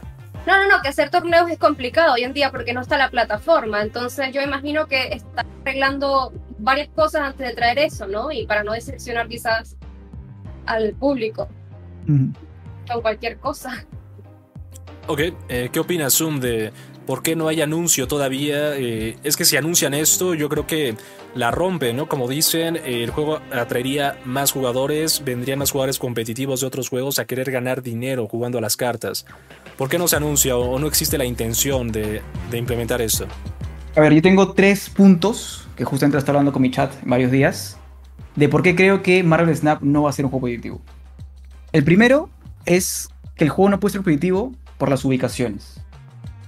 Ponte, clasificas un torneo, te sale Ego, te sale el proyecto X, te quieres cortar. Tienes un mazo elaborado y te sale Ego, te sale proyección X que te cambia el mazo por 10 cartas, ¿qué haces? Es cierto que puede ser un BO3, puede llevar tres mazos, pero depender de una ubicación no es rentable. Cambiar las ubicaciones por ruinas para un torneo tampoco lo veo viable porque se perdería la esencia del juego. Es el punto número uno. Punto número dos, la obtención de cartas. No es como Hearthstone, no es como Magic que puedes conseguir todas las cartas. Aquí, la gente que tiene más plata puede conseguir las cartas. Y de alguna manera limitas justamente a personas que puedan clasificar un torneo. Ponte en el caso que te den cuenta prestada, porque eso suele pasar en torneos, que tenga una cuenta prestada para que puedas jugar. Pero tú tienes que clasificar con tu mazo, con tus cartas. Una vez llegas te dan una cuenta con todas las cartas, cosa que también sería injusto. Y número 3, el juego es un juego móvil. Ha sido enfocado a adultos que les gusta Marvel, pero mucho más a niños. ¿Por qué? Porque están todos los niños con el marido TikTok y tienen ventaja de estar jugando. El niño de 10 años quiere jugar Marvel Snap con Spider-Man. No quiere jugar un torneo. Y le sale mucho más rentable vender paquetes que hacer un torneo, que invertir en infraestructura para un eSports. Por eso creo que no va a haber eSports en, en Marvel Snap. Ok, muy buen comentario, muy buen comentario, eh, Mm. amigo Zoom. Ya. Eh, a ver, el punto uno es baneate un par de ubicaciones como las que estás hablando y por ahí se puede comenzar a solucionar la cosa. O sea, con el baneo de ubicaciones de repente se puede tratar de equilibrar un poquito eso, ¿no? Y ya, ya no se siente, no te, no te sientes el impacto tan grande si te toca pues esta, este tipo de ubicaciones como Distrito X que mencionas, ¿no? Baneando por ahí se puede comenzar de repente a solucionar eso, ¿no? Algunas ubicaciones. Lo segundo es que en la parte de obtención de carta y que, y que la gente que tiene más plata puede obtener las cartas, sí, más rápido, sí, es pay to fast el juego también, ¿no? Aparte de esto, ¿no? Pero también puedes conseguirlas gratuitamente si farmeas mes a mes, pero te va a demorar más tiempo, claro que claro está, ¿no? O que tengas una suerte increíble que abriendo algunos cofres te salgan las cartas que necesitas de serie 5, serie 4 y tal. Pero eh, no es que por tener las cartas últimas vas a ganar los torneos. Tampoco no es así, porque tú puedes eh, tener, mira, he visto gente que ha ganado torneos de, Community Gaming o de la SGLTV con descarte. Ya, lo ha ganado con mazo descarte, que es un mazo súper barato, viejo. Así como el Cera Control, el mazo de descarte no requiere ninguna carta de serie 4, serie 5, no hay.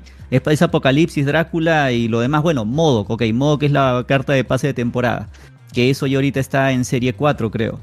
¿Ya? El Electro también puede, ahí el RAM también puede servir. O sea, tienes varios mazos que no solamente está superditado a la gente que tenga plata o, los, o las ballenas que gastan mucho, ¿no? En la parte de que si tú alguien te puede facilitar una cuenta que tenga algunas cartas que, que ti te faciliten hacer más o no, no habría problema. Si es que de repente hay gente que se quiere prestar cuentas de otros porque al final va a participar uno mismo y con su propio nombre participa también, ¿no? Ah, no creo que haya suplantación de identidad tampoco porque eso sería ya diferente, pues no. Pero si alguien te quiere facilitar su cuenta y dice, oye, yo ya no juego mi cuenta, TEM, y juega tú con todas las, cartas que tengo acá y dale, pues no, porque tú sabes, pues seguro no, no, no hay nada de, malo creo en eso, ¿no? Eh, lo otro es que la parte de eSports, eh, AFO, también te, es, crear todo un ecosistema, es crear una división dentro de la empresa, ¿no? Y, y, claro, y el presupuesto para crear una división dentro de la empresa sí, es más presupuesto, más dinero, no sé si ellos estén preparados para esto, no llegan ni, a un año de vida todavía a Marvel Snap y todavía les queda mucho por crecer. Pero sí al menos lo que queremos ver es bueno, dentro de, hablo por mí más que todo, ¿no? Lo que yo quisiera ver más que todo es que ya hay al menos ciertas iniciativas por querer hacer cosas así sea pasos chiquititos. No que directamente Marvel Snap digo, mira, tenemos nuestra área eSport, vamos a hacer todo. No, no, o sea, no, no es como que eso, yo con eso diga, ya, yo estoy contento. Simplemente con haber visto con este modo conquista, ¿no? Que lo hubiesen enfocado más al competitivo, ¿no? Que de repente el top 10, el top 20 de cada región pues participaba en unos torneos exclusivos y por ahí de repente hubiesen habido más incentivos eh, aparte, ¿no? Hubiese, hubiese, estado genial, pero no le han, no han enfocado nada a eso. Y pues el tema de mercado móviles, como, como lo que decía Zoom también con la parte de los niños. ¿Qué niños están jugando Marvel Snap acá ahora? Yo no, no conozco. Yo creo que hay gente más grande, en mi opinión, ¿eh? jugando. Yo creo que los niños. Es más grande por el tema de Marvel, pero yo sé que hay muchísimos niños jugando Snap. Pero los niños no tienen dinero, ¿eh? Por eso mismo, o sea, crear. Exacto. Por eso mismo, crear un competitivo teniendo en cuenta que hay un porcentaje de niños, yo sé que ustedes no lo conocen, yo tampoco los conozco, pero hay un porcentaje. A ver si hay un niño aquí que nos diga. Obviamente, escúchame, lo que pasa es que los niños no consumen contenido, porque están simplemente en su colegio jugando claro. literalmente. Pero si tienes un porcentaje alto, no quieres, obviamente, que, con el competitivo. Mm. Este detalle. Y usan la tarjeta de los papás, efectivamente. Ok, bueno, yo, siento que hay mucha gente mayor, adulta, ¿sabes? sí, sí, también, yo también. más. Es que yo lo veo en el chat todos los días, o en el chat de, del tío. Yo veo que son personas grandes los que están jugando, porque también hay que meterle plata. Eh, si quieres comprarte cosas y un niño es complicado que pueda hacer eso, ¿no? Entonces, no sé si realmente hay muchos niños, pero puede que haya niños, pero muchos, no sé. Claro, claro. Debe, debe ser un público de, de, 18 para arriba, ¿no? Que son fanáticos de Marvel. Pero sí, o sea, que pueden haber niños, sí, pero que, que predominantemente sean niños. Sí, claro. No es como claro, como el Candy Crush, así, ¿no? De repente donde tienes un montón de, y se puede, ese juego se puede quedar ahí casual toda la vida, igual genera sus ingresos. Pero este es un juego de cartas, un juego de cartas digitales y todo lo demás coleccionables. Y me parece que así como todos los juegos de cartas, si no se van por el lado competitivo, no aspiran a eso, no van a crecer. O sea, yo no digo que si el juego se muera si no es competitivo, ¿no? Este juego puede tener su, su nicho de personas que les va a gustar y que son fanáticos de Marvel y les gusta coleccionar y son casuales y tal pero hay mucha gente que, estaría ahorita que dejaría de estar, digamos, si es que ven que este juego no va a ser competitivo, ¿no? Ustedes saben, hay un montón de creadores de contenido que están enfocados en ser mejores día a día, ¿no? En que siempre les siempre van a estar participando en torneos y van a estar publicando todo eso. Pero si tú les quitas, así ellos ven que, que, que de mismo Second Dinner no sale la iniciativa de ser competitivo y nada de eso, o sea, es verdad que ahorita hay terceros que hacen torneos en las diferentes plataformas y ofrecen ciertos premios, pero no es que toda la vida vaya a ser así, ¿no? Porque eso va a depender con, con qué tanta gente vaya participando. Y yo lo que he visto es que no siempre se llenan esos torneos, por más que hayan buenos premios, 200, 500 dólares, no se llenan todos los torneos, muy pocos se, se llenan al tope. Y si eso sigue decayendo, pues simplemente esos torneos dejarán de ir existiendo de a pocos también, ¿no? Porque todo se mueve en base a números también, ¿no? Ahorita, por ejemplo, fue en el torneo que tú has puesto el, último de 200 dólares, ¿cuánta gente se ha inscrito hasta ahorita ya? ¿Cómo va eso? Bueno, eh, ya se apuntaron 128 personas y hay más de 30 personas en la lista de espera, en el primer qualifier. Y teníamos miedo de que no llegásemos, pero es que tú muestras los billetes, los dólares y, la gente se apunta, ¿eh? La gente quiere dinero. O sea, es así. Ya, y por ese lado, y por eso lo está súper bien, como el juego, estamos todavía en una etapa de incubación en el juego, ¿no? Que está todavía creciendo y todo eso, ¿no? Aún no, no es que esté todavía en todo su auge ni nada. Pero yo lo que digo, no, si este juego quiere crecer, quiere aspirar a, llegar a más gente, tiene que mostrarse como un competitivo donde puede haber gente participando en torneos y la gente los pueda ver y así llegar a más personas. Porque si nos quedamos en casual, menos streamers van a streamear esto y se van a ir a otros juegos donde sí ofrezcan de repente el lado competitivo y vas a dejar de ver mucho contenido de eso, ¿no? El juego va a seguir, no nadie dice que no sigue, sino que ya de una forma con perfil más bajo, ¿no? Porque no van a haber tantos streamers ni tantas cosas porque buscaron otros sitios y el lado competitivo también, ¿no? Toda la gente competitiva ya buscó otro lugar, ¿no? No sé si viste eso con Hearthstone, ¿no? Cuando comenzaron a hacer recortes en el competitivo, ¿cuánta gente se pasó a Marvel Snap con esta idea también de que Marvel Snap de repente podría eh, ofrecer cosas mejores, ¿no? Que, que lo que estaba ofreciendo Hearthstone ahí, ¿no? O se han ido otros juegos de cartas a buscar de repente otro tipo de, de futuro ahí, ¿no? Como jugadores profesionales que son. O sea, eso es lo que generalmente pasa y lo que puede llegar a mover el competitivo en un juego, ¿no? No, bueno, imagínate si la competencia trae el competitivo antes que Marvel Snap, ¿no? Ajá. ¿Qué pasaría ahí? No, es que hay gente que, que, gana dinero jugando a las cartas, ¿no? Y como tú dices, si ves que en Hearthstone ya no puedes alimentar a tu familia, pues vamos a probar suerte, ¿no? Con, con Marvel Snap y, y así, ¿no? Es gente que se va moviendo de juego en juego porque son personas inteligentes. No es fácil, ¿no? Eh, estar compitiendo en muchos juegos. O sea, yo conozco gente eh, que jugaba Gwen de manera profesional, como nuestro amigo Poison. Y aquí en Marvel Snap, apuntándose a los torneos de Community Gaming, ya ha ganado más de 400 dólares. Entonces, es gente que realmente es buena para los juegos de cartas. No solamente es un juego en específico, sino que ya son personas que tienen la habilidad o que ven cosas que la mayoría de personas no vemos y pueden fácilmente irse a otro juego de cartas y, seguir triunfando. Claro. claro. mira, yo soy consciente de que el competitivo obviamente va a traer a mucho más personas, porque todos los juegos lo van a hacer, porque va a ayudar obviamente a que la escena crezca. Pero hay un detalle importante, los creadores de contenido americanos no necesitan el competitivo para seguir generando plata. Es más, ellos ganan mucho más dinero creando contenido que compitiendo. O sea, estoy seguro que los creadores de contenido no les interesa nada el compre. Si les interesa es para que venga más gente a sus canales, pero no les aporta nada, literalmente.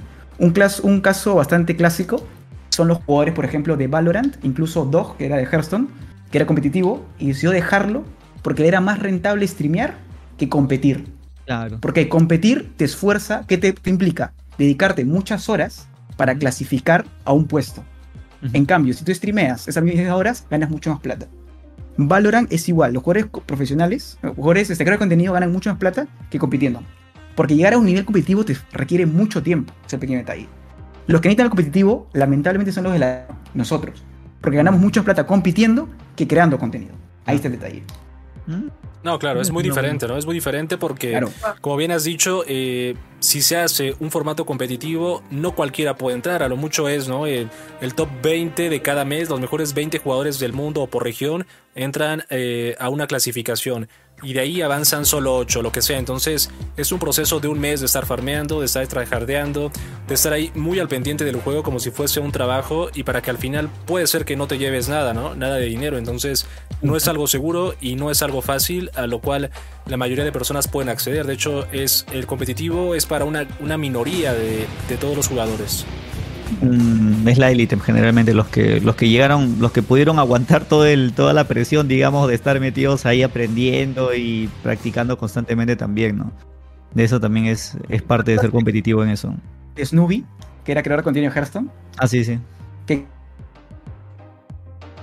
Snoopy todas las temporadas antes para clasificar un torneo tienes que ser creo que top 20 tres ah, meses seguidos y él lloraba literalmente porque se quedaba puesto 21, puesto 22 y le faltaba un punto. Sufría muchísimo el estrés de intentar y no lo alcanzaba. Tanto fue el tema que él se dedica actualmente a TFT y le va increíblemente, pero de creador de contenido. Incluso está en mm. Team Liquid en un equipo. Porque el compe requiere, te, requiere, o sea, te implica mucho esfuerzo que a veces no va a ser recompensado.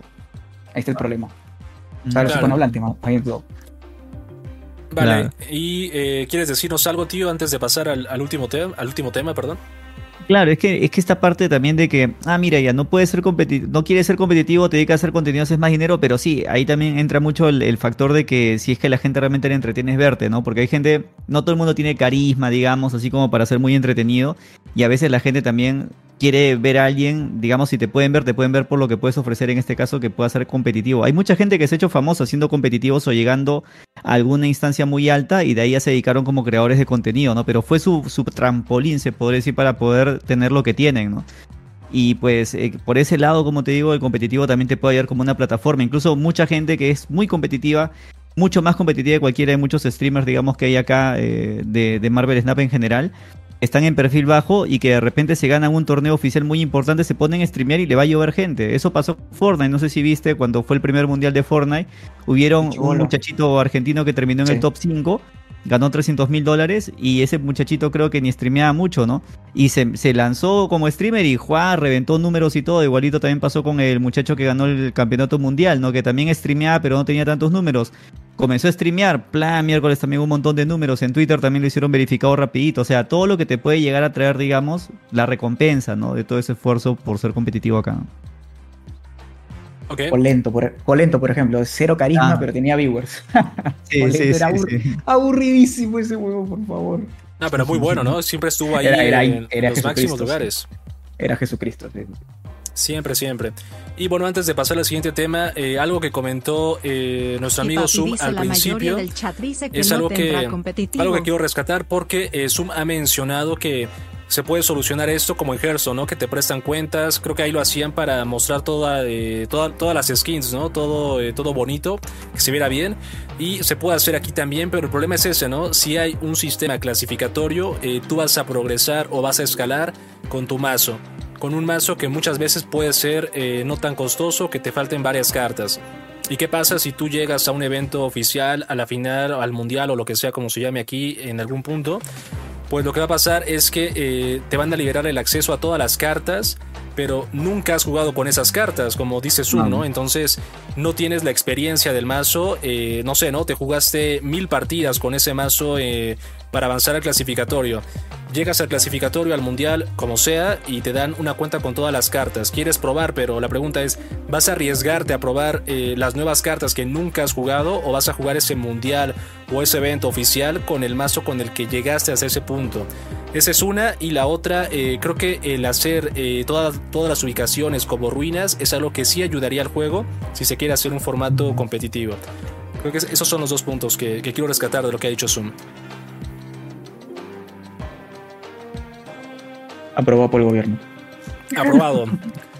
Dale, y eh, última imagen que tenemos para el día de hoy es eh, un tema que ya tiene, ya tiene bastante tiempo. Que se ha comentado esto. Voy a hacer un poquito más grande porque esto fue improvisado. ¿Qué es eso? ¿Qué es eso? Más formas de ganar tokens. Si no ven esto, tienen que hacer un zoom, un ah. zoom por 300%. Pero igual eh, lo voy a leer, lo voy a leer por aquí. Es eh, más formas de ganar tokens. En los últimos meses hemos estado haciendo ajustes para aumentar la tasa a la que los jugadores pueden adquirir tokens. Creemos que hay más mejoras que hacer aquí. En los próximos parches presentaremos un par de características más que recompensarán más fichas a más jugadores.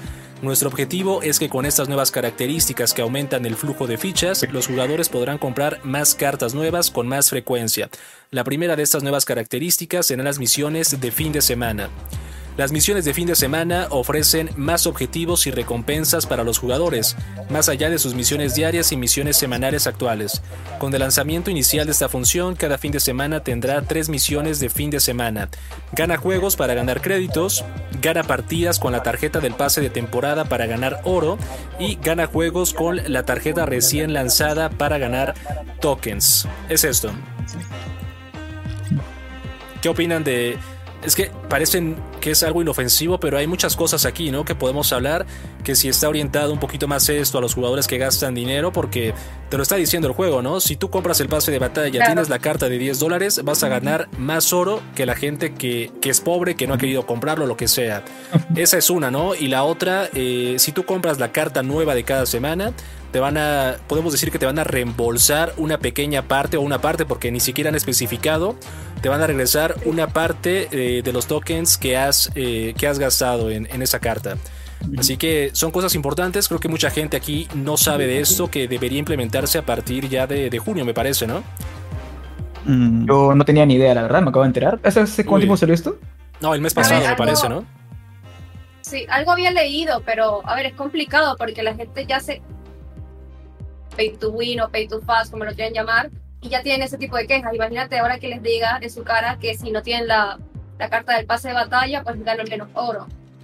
¿Sabes? O que si no tienen la carta reciente de la semana, que cuesta 6.000 tokens, pues ya no pueden tokens como el resto. Entonces, y la gente siempre se queja, entonces, para el problema, creo, ¿no? puede que lo retiren y todo esto, ¿no? Claro. Yo creo que aquí el tío se está aguantando las ganas de soltar el hate, ¿eh? Venga, tío. Vamos, tío, vamos, tío, vamos, tú puedes. Mira, ve, con las... Los free to play, los que no gastan nada en el juego, van a poder hacer. Acá, ¿cuánto puedes hacer total? ¿Dos, tres? ¿Cuánto era? ¿Ganas juegos para ganar créditos? ¿Cuántas veces puedes hacer esta cosa acá? Es que no han especificado, o sea, no han dado muchos detalles. Sí. Ya, pero de esto vas a poder hacer solo el free to play puede hacer ganar juegos para ganar créditos. Todo, todo lo podemos hacer eso de ahí. Pero el free to play va a poder hacer, el pase de temporada no va a poder hacer misiones de eso. Y de la otra, solamente lo va a poder hacer una sola vez al mes nada más. Porque puede, acuérdate que solamente se puede farmear tokens suficientes como para conseguir una carta serie 5 al mes. Entonces, esa, de esas cuatro semanas, porque cada semana te salen esas misiones, ¿verdad? Entonces, de las cuatro semanas, para ganar juego, para ganar créditos, la va a poder hacer todas las semanas eh, todos nosotros. Eh, en la última, que es ganar con la carta recién este, lanzada, eso lo va a poder hacer una semana de las cuatro. El que es ballena o el que tiene va a poder tener todas las cartas nuevas cada semana y puede hacer esas misiones y recuperar algo de todo, ¿no?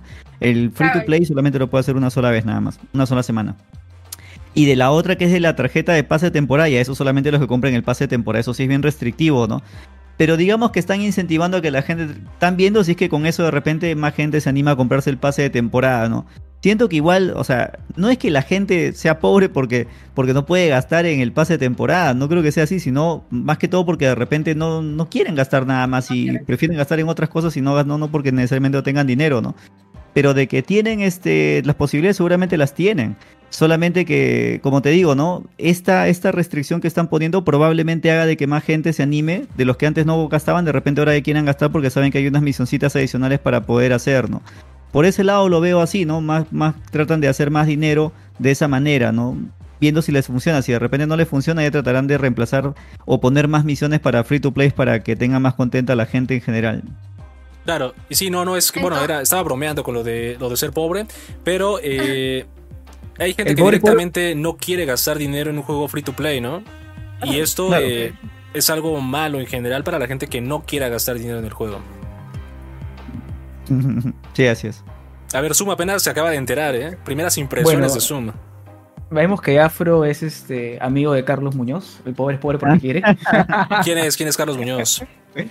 ¿Eres mexicano? ¿No sé quién es Carlos Muñoz? No, no, sé quién es Carlos Muñoz. Una eminencia. Una eminencia. bueno, es el, ah, es el, es el Master Muñoz. El, el, Master Muñoz. Ese, ah, el del Consejo Millonario, ¿no? No, no le faltes el respeto. Ya lo vi, ya lo vi, ya lo. Carlos, el Master Muñoz, dirígete con respeto a la, al Dios viejo en la tierra. Disculpe, disculpe. Perdón. Por bueno, yo tengo una solución viable. Me clipeas también, se lo mandas por favor al Ben Bro. Ok, ok. Yo creo que cada 5 victorias te pueden dar 10 tokens. Esto va a implicar que tú le dediques más horas al juego. Va a implicar que tú gastes mucho más dinero, porque siempre va a pasar. La gente, mientras más juega un juego, va a querer más cosas. Porque llega un punto donde dice, ok, quiero seguir jugando para ganar tokens, pero me falta X carta. Ok, voy a invertir 5 dólares. Y de 5 en 5 generas plata. Es una buena opción para sacar más plata de la empresa y para que tú puedas conseguir tokens. Pueden ser de 5 a 10 victorias para 10 tokens nada más. Y generas más fichas. Entonces a fin de mes, saca tu línea. Si puedes sacar 10 fichas o 300 fichas al mes más o menos, o hasta más, y puedes ir acumulando. Uh ¿Qué parece esta idea? No, claro, pero yo creo que la, misión más controversial es la del centro, ¿no? La de que ah, te obligan a comprar el pase de batalla de cierta forma y vas a conseguir más oro que los que no se compren el pase. Es que esto está mal directamente. No, no, no, no es que sea. O sea, ¿para ti es inmoral eso? No, claro, ¿no?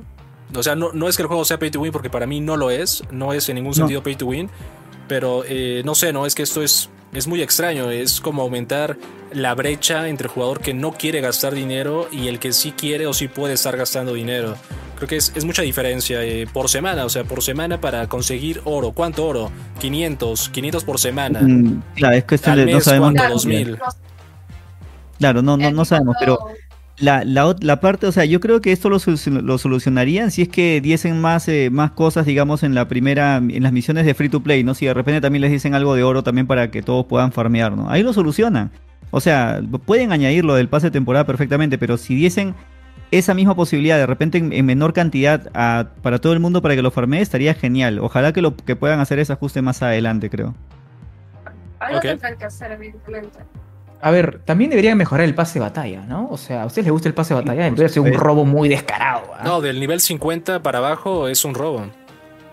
Claro, o sea, ¿qué te dan? Te dan, creo que son tres variantes, son 1500 de oro, 2000 créditos más o menos. Y Eso no está mal, tontería. pero los cofres extra, los del nivel 51 para abajo, eh, no te da nada, ¿no? No, pero me refiero, y a los primeros 50 niveles creo que te deben dar más cosas. Ah, ok. Estás pagando 10 dólares, o sea, yo creo que debe haber mejores recompensas, creo yo. Pues más Y o menos. mejor- Los primeros 50, sí, puede ser. to- tokens, tokens. Claro, que te, claro, exacto. Creo que te dan tokens, creo que puedes incentivar incluso más a la gente que pueda comprar. Dice, ok, voy a gastar 10 dólares, pero me asegura menos 1000 tokens en este mes extra. Nada. Y mejorar el ratio de los cofres de- después de nivel 50. Ahorita voy a nivel 80 y pico y no he sacado ni una variante. O sea, no me jodas. No, ¿Quién usa los títulos, viejo? ¿Quién, quién usa los Nadie, títulos? nadie. O sea, los títulos que te dan de, lo- de los... De verdad, en serio, nadie usa eso. Eh, No. si- Ni el, ni el infinito, cuando sacaron el título para Sabu, para... El Heraldo de Galactus, por ejemplo, sí es un buen título, ¿eh? Pero después los demás títulos están... De verdad que son bromas así de, de- señores ya boomers prácticamente viejo que tratan ahí de, de hacer algo para que la gente use los títulos, pero no, no, no, no, no inspira para que la gente los quiera usar todos. Claro. Eh, dice Andrew, mejores recompensas para el buen Ben Broad son los títulos, si no miren el nuevo modo Conquista. Yo creo que el título se usa, bueno, yo me quedo con uno y lo uso siempre.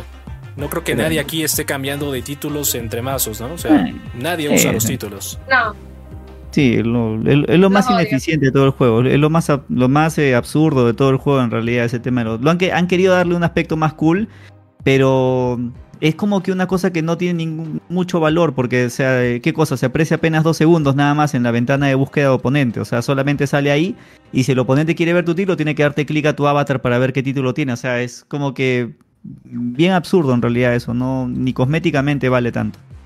Claro.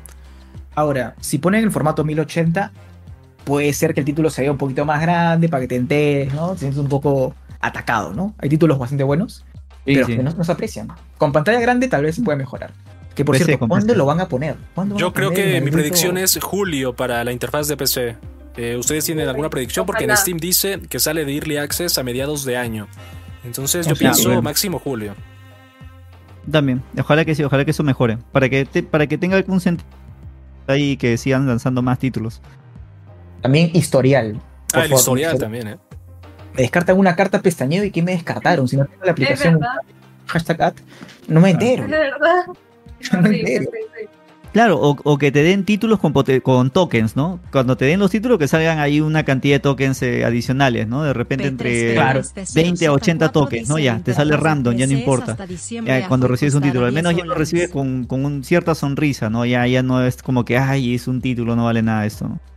Y de hecho ellos habían pensado, bueno, eh, según yo había leído, eh, que estaban considerando implementar los tokens en el pase de batalla, pero que no les parecía buena idea porque la gente nueva que todavía no tiene acceso a los tokens, pues no les parecía rentable, pero obviamente esto responde a intereses económicos como todo eso, ¿no? No es que ellos no sepan que los títulos nadie los quiere, que los potenciadores tampoco, sino que es una forma de, de seguir entorpeciendo el progreso. Y de hecho seguramente van a coincidir eh, conmigo, pero una vez que terminas Pool 3, ya, ya no sientes nada. O sea, yo abro cofres, ya ni los quiero guardar, los abro y digo, bueno, a ver, variante pixel, título. Ya, ni siquiera me dan cartas y ya no me preocupo por cartas. Como siempre digo, este es un juego donde consigues cartas a través de cofres, pero una vez que terminas Pool 3, ya no es así, ya no es este el juego. Consigues una carta al mes. Cuando eh, Second Dinner había dicho que los tokens no eran la principal fuente de adquisición de tokens, ¿qué pasa? Claro. Que es realmente la única fuente de adquisición de cartas y que también dijeron en su momento que nunca iban a poner tokens con, con dólares, con dinero real y ya vimos el paquete de 100 dólares que era un robo porque ni siquiera eran dos cartas, era una carta y media. Un robo todo eso, Es ¿no? verdad, ¿no? 100 dólares, que se pasaron de abusivos. A ver, Claro, pero también pero- lo ponen porque la gente lo paga.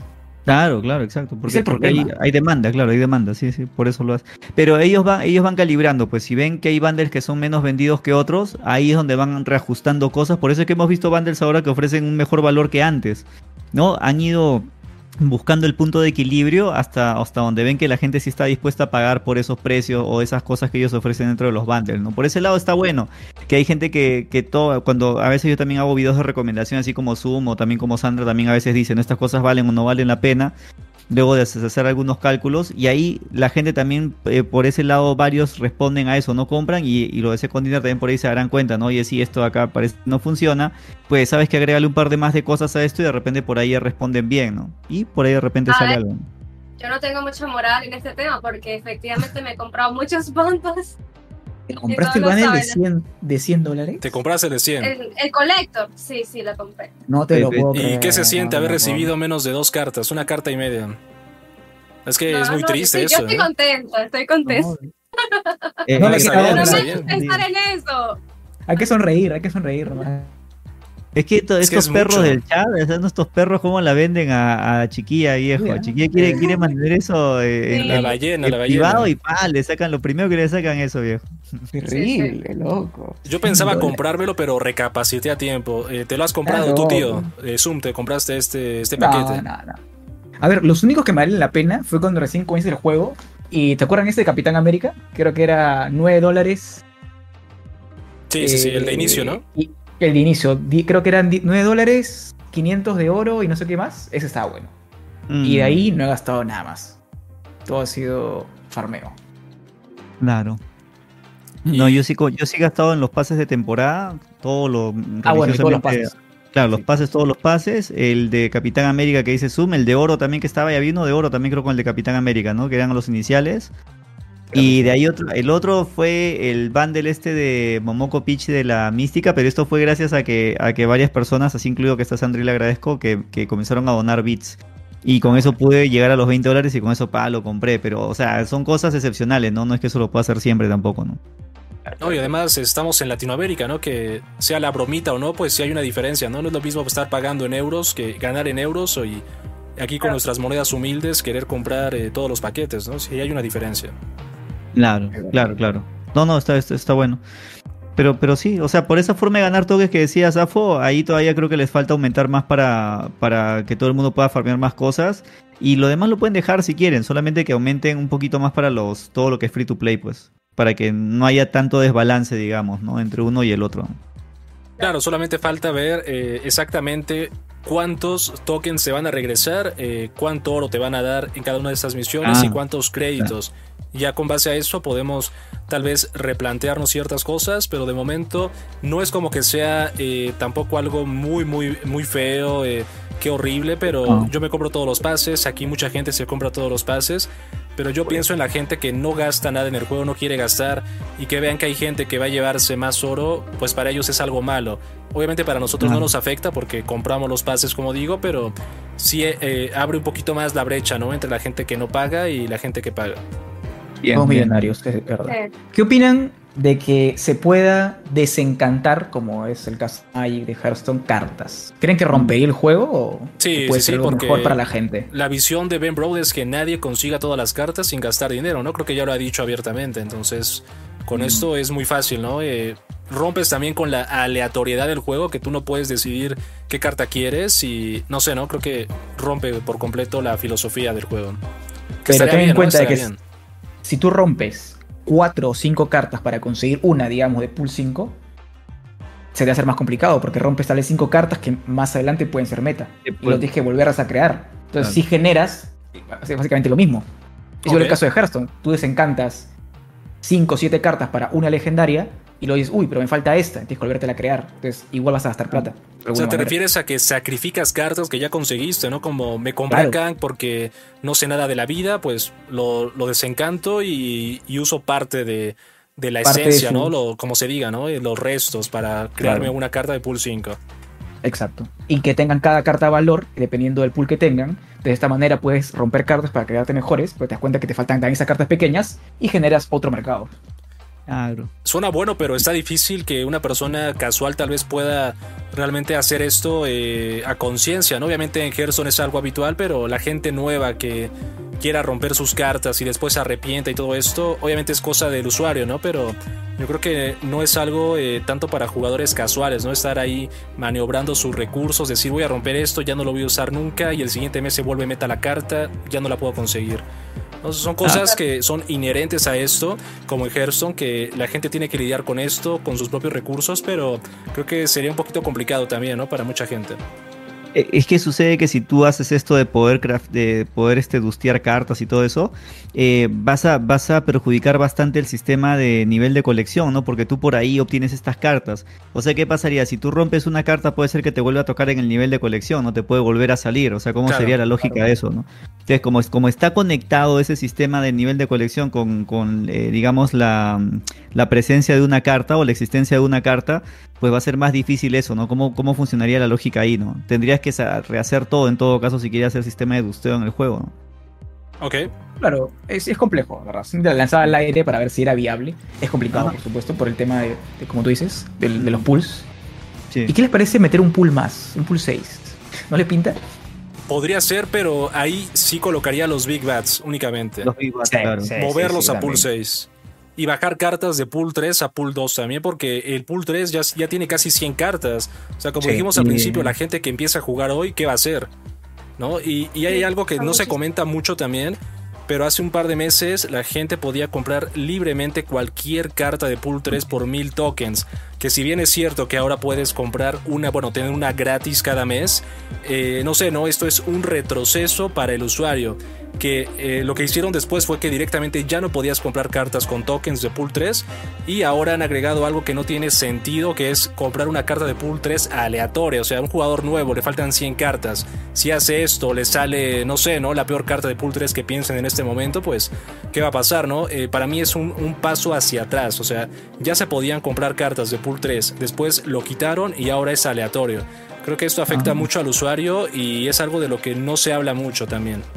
Es verdad. Mm, Más que agregar un pool, creo que me bajaría. Bajar cartas, tienes toda razón. Bajar cartas de pool 3 a pool 2. Como dices, hay muchas cartas actualmente en pool 3. No tiene sentido. eh, La cámara sí. se me fue al carajo. Mira, no importa, hay otra cosa también, o sea, para que tú llegues, o- para que tú, este, el pool 3, para que tú lo completes, cuando recién el juego había salido, tenías que llegar a 3000 de nivel de colección más o menos, ¿no? Era un cálculo por ahí promedio. Pero ahora tienes que estar más o menos en cuanto, 4000, 4200 de nivel de colección para poder completar todo el pool y más todavía, o sea, toda la serie 13. Toda la serie 4000, 3, ¿no? nada Tal vez. 4000. Wow. Sí, Subieron 4000, ya dale muchísimo. 4000, o sea, son Son 1000 y más de eso es 6 meses de juego, más de 6 meses. Claro, o sea, ¿cuánto? Y, qué nuevo juego? O sea, si tú digamos AFO, no sé, en el caso de ustedes, ¿no? O en el caso del chat, imagínate que ustedes recién conocen el juego ahorita, que ya pasaron 8 o 9 meses, y han visto, pues, no sé, la, la temporada de Spider-Man y ustedes son fanáticos de Spider-Man y quieren entrar a jugar, pero luego se dan cuenta de que tienen que jugar 6, 7 meses, a menos que le quieran meter plata, ¿no? Pero si no, 6 meses, 7 meses para poder completar todo el pool, ¿no? Y esto es que como es tan aleatorio la obtención de cartas, pues no sabes si te van a salir las cartas buenas para que puedas al menos comenzar a rankear y defenderte, ¿no? ¿Qué va a hacer ahí? Por eso te digo que esa es la, la parte difícil también de ingreso de gente nueva al juego, ¿no? Por más casual que sea. Se, se Claro. desaniman, obviamente. Lo dejo. Si lo conociera ahorita el juego, lo dejo, porque es muy complicado. ¿Y qué crees que es lo que te anima a seguir? O sea, si eres alguien que recién empieza, ¿qué es lo que te, qué crees que te anima para que tú sigas coleccionando las cartas y tratar de hacer mazos competitivos o mazos buenos? Porque si eres, si es casual meramente o por colección, debe ser más raro a que, a que alguien lo haga por el hecho de que quiere ser competitivo en este juego. O sea, porque ve que pueden haber torneos, que puede haber ingreso de dinero por ahí, ¿no? Alguna entradita, o que pueden, o que con eso pueden llegar a ser streamers también, y pueden generar algo de repente por ahí. Depende de lo que cada uno busque, ¿no? Pero creo que eso más que todo es lo que la motivación que arrastra que una persona quiera largo tiempo que le pueda tomar sería la esperanza, digamos, de, de que pueda volverse más competitivo el juego, ¿no? Es que al inicio Mira. es un poco engañoso el juego, ¿no? Porque tú empiezas a jugar, dices, uy, qué divertido es esto, cada semana me dan 10 cartas, esto es increíble, empiezas pool 1, terminas pool 2, piensas qué fácil es conseguir cartas, me encanta este juego, esta sensación de dopamina cada que abro cofres y no me, y no me dejan de salir cartas. Y luego ya estás en pool 3 y dices, bueno, ya no es lo mismo, pero ya invertí tiempo, ya invertí dinero, ya estoy comprometido con el juego. Entonces creo que es, es parte de eso, ¿no? Que es como el gancho, como dicen aquí, ¿no? El anzuelo, eh, tentar a los jugadores en pool 1, en pool 2, y ya cuando están en pool 3, pues ya están atrapados. O sea, ya vas a dejar todo el dinero que gastaste, el tiempo, eh, pues mejor sigues, ¿no? Dices, bueno, pues igual y ya casi termino pool 3, y ya cuando entras a pool 4, pues ya, ya es, con- es cuando ya consideras hacer cosas bastante feas, ¿eh? Dejar el juego, eh, no sé, ¿no? Porque pool 4 es, si pool 3 es feo, pool 4 es horrible. Te saco una que me acaba, se me acaba de ocurrir. De los cofres, cambiar los títulos o. ¿Cómo se llama esto? O los potenciadores por fragmentos de carta. Consigues cinco fragmentos y creas una carta. Puf, Ben Brown, anota esa. ¿Qué tal? ¿Qué tal? ¿Está bueno o está buena? Para, para Ben Broke yo creo que no, ¿eh? pero para mí sí. A él no le gusta, es verdad, es verdad. A usted sí le gusta. Yo creo que sería increíble, ¿no? O sea, como que Ah. dices, ok, fragmento. Y conectas el fragmento y tienes una carta. No, yo creo que a- hasta más problemas. ¿no? Imagínate que los fragmentos sean aleatorios y tú avanzas mil niveles de colección y te falta un fragmento para una carta específica. No, es un fragmento problema, ¿no? comodín. No, fragmento comodín. Ah, o sea, comodín, comodín. cinco y te dan una carta. Y ya está. Ah, yo pensaba Ah, que de una carta específica y No, digo, no, más imposible. aleatoriedad. no, claro, no, claro, olvídate, olvídate. No, que no, sean no. comodines. Mu- Muchachos, y esto es algo polémico. ¿Qué- ¿Ustedes se enteraron de ese evento que hicieron o ese, ese stream pagado que hicieron con Shroud, que es un streamer que es conocido por shooters generalmente, pero dice que también juega Marvel Snap e hizo stream con en un enfrentamiento con Ben Broad, así que lo vendieron con publicidad y todo. No Ah, sé si sí. ustedes llegaron a ver eso. No, no, no. Ah, ¿Cuándo pero fue? pasó hace un tiempo, ¿no? Eso. Sí, sí, sí, ya ha pasado como un mes creo algo así de, de No, que no sigue eso ahí. Lo jugó con Ben reaccioné. Road. Yo, Yo lo vi por reaccioné. encimita, pero... Yo lo reaccioné. Ah. En mi canal. Venga, Ya, tú, también, tú reaccionaste, Zoom, ¿no? Ya, tú, Yo tú reaccioné, estás lo vi. Lo vi. Claro, o sea, ¿Por qué- pero ¿por qué polémico? No, pero cuéntanos bien, que porque yo no sé nada, ¿eh? La, la No parte nada. polémica es si les pare, ¿qué tal les pareció eso a ustedes esa movida de Marvel Snap de, de poner a un jugador, digamos, que es un jugador que, que generalmente es conocido como shooter, a ponerlo a jugar cartas junto con Ben Broad, ¿no? ¿Qué tal, qué tal les pareció? O sea, si es que los que vieron el stream, ¿no? Por ahí, ¿qué tal les pareció la idea y todo eso, ¿no? O sea, te refieres como a dar vi- publicidad eh, pagando a streamers, ¿no? Ah. Básicamente. Ajá, ajá, ajá. A ver, hay dos, hay dos puntos, creo yo. Pagar streamers que no juegan me parece mal. Así te la pongo. Pero pagar streamers que sí juegan está perfecto. Porque lo que vi el stream, la cuenta era de Shroud. O sea, no es que la cuenta eh, se la prestaron. Era su cuenta y Sí, mostraba su cuenta. y Su nivel de colección creo que estaba en literalmente 7000, 8000. O sea, sí juegan sus tiempos libres. Sí, Y pues, obviamente ya se aprovechó y dijo, "Oh, vamos a jugar, Shroud que es súper mega conocido. Y, y estuvo bien. O sea, hacer una campaña con un jugador de shooters que vas a jalar otro público, me parece bastante bueno, ¿no? Es cierto Es que los jugadores de shooters no siempre van a jugar juego de cartas, pero al menos vas a jalar un porcentaje pequeño. A mí me parece perfecto. Así, Mm. jugó, aparte jugó muy bien, claro. O sea, casi le Claro. gana. Es publicidad, es válido, ¿no? No veo Sí, el ¿no? problema. mm, Pero ¿cuál fue la polémica entonces? ¿O, o qué Ah, sucedió? lanzó No, el no, o cuchillo, sea- no, lanzó el cuchillo, no. Ah, ok, ok. Claro, más que todo para ver qué, qué cosa tenían que decir al respecto, ¿no? Pero sí, o sea, el, lo del tema de los argumentos estos de, de decir por el- la jalada de gente, explorar gente nueva, no público nuevo. No, no el público de shooter generalmente va a estar jugando juego de cartas, pero sí es un... eh, Es una posibilidad, ¿no? Yo vi que tenía como 10.000 personas que lo estaban viendo a Shroud. He visto que he tenido más números cuando juega shooter, pero yo vi más que estaba como que más debería haber salido Ben Broad en cámara que shooter, que Shroud en realidad ahí, ¿no? Porque Ben Broad el que estaba poniendo toda la, toda la chispa realmente ahí. A Shuru lo veía más o muy concentrado, no sé, pero muy poco interac- interactuaba ahí, ¿no? Más preocupado en ganar la Ben Broad, creo. Pero Ben Broad se estaba riendo. O sea, tú veías que estaba que lo disfrutaba, pero lamentablemente no era él que estaba en, la, en cámara, digamos, para transmitir todo eso, ¿no? Yo creo que faltó un poquito eso de ahí también, ¿no? Para que jale más, eh, transmita más a la gente que estaba viendo en ese rato el espectáculo. Y lo del Twitch Rivals, ese, ese último evento, eso ya ustedes deben estar también pendientes de esto, o al tanto, digamos, de estos, de este último día, esos últimos días que pasó, ¿no? El viernes creo que fue, o el jueves creo que fue el Twitch Rivals. Fue un evento de streamers, ¿no? Invitados. Fue Claro. Y acá viene, acá viene la parte polémica. ¿Están de acuerdo que han invitado gente que no tiene, que no juega Marvel Snap, pero bueno, están relacionados creo que ciertamente con, eh, con juegos de cartas? Creo, no sé si todos están relacionados con juegos de cartas, pero invitaron gente que nunca había visto, digamos, a jugar Marvel Snap ahí. Y hacer equipos también con, con- o algunos que eran con Marvel Snap y otros que no eran de Marvel Snap, ¿no? Pero ¿qué tal, qué tal vieron eso ustedes ahí? Yo creo que está bien. eh, si esto va a ayudar a que el juego tenga más gente, a que mejore de alguna forma, cualquier tipo de publicidad es buena. No importa Mm. que le paguen a, a cualquier persona, tal vez incluso si no juega el juego, eh, no sé, ¿no? Si de, de pronto le...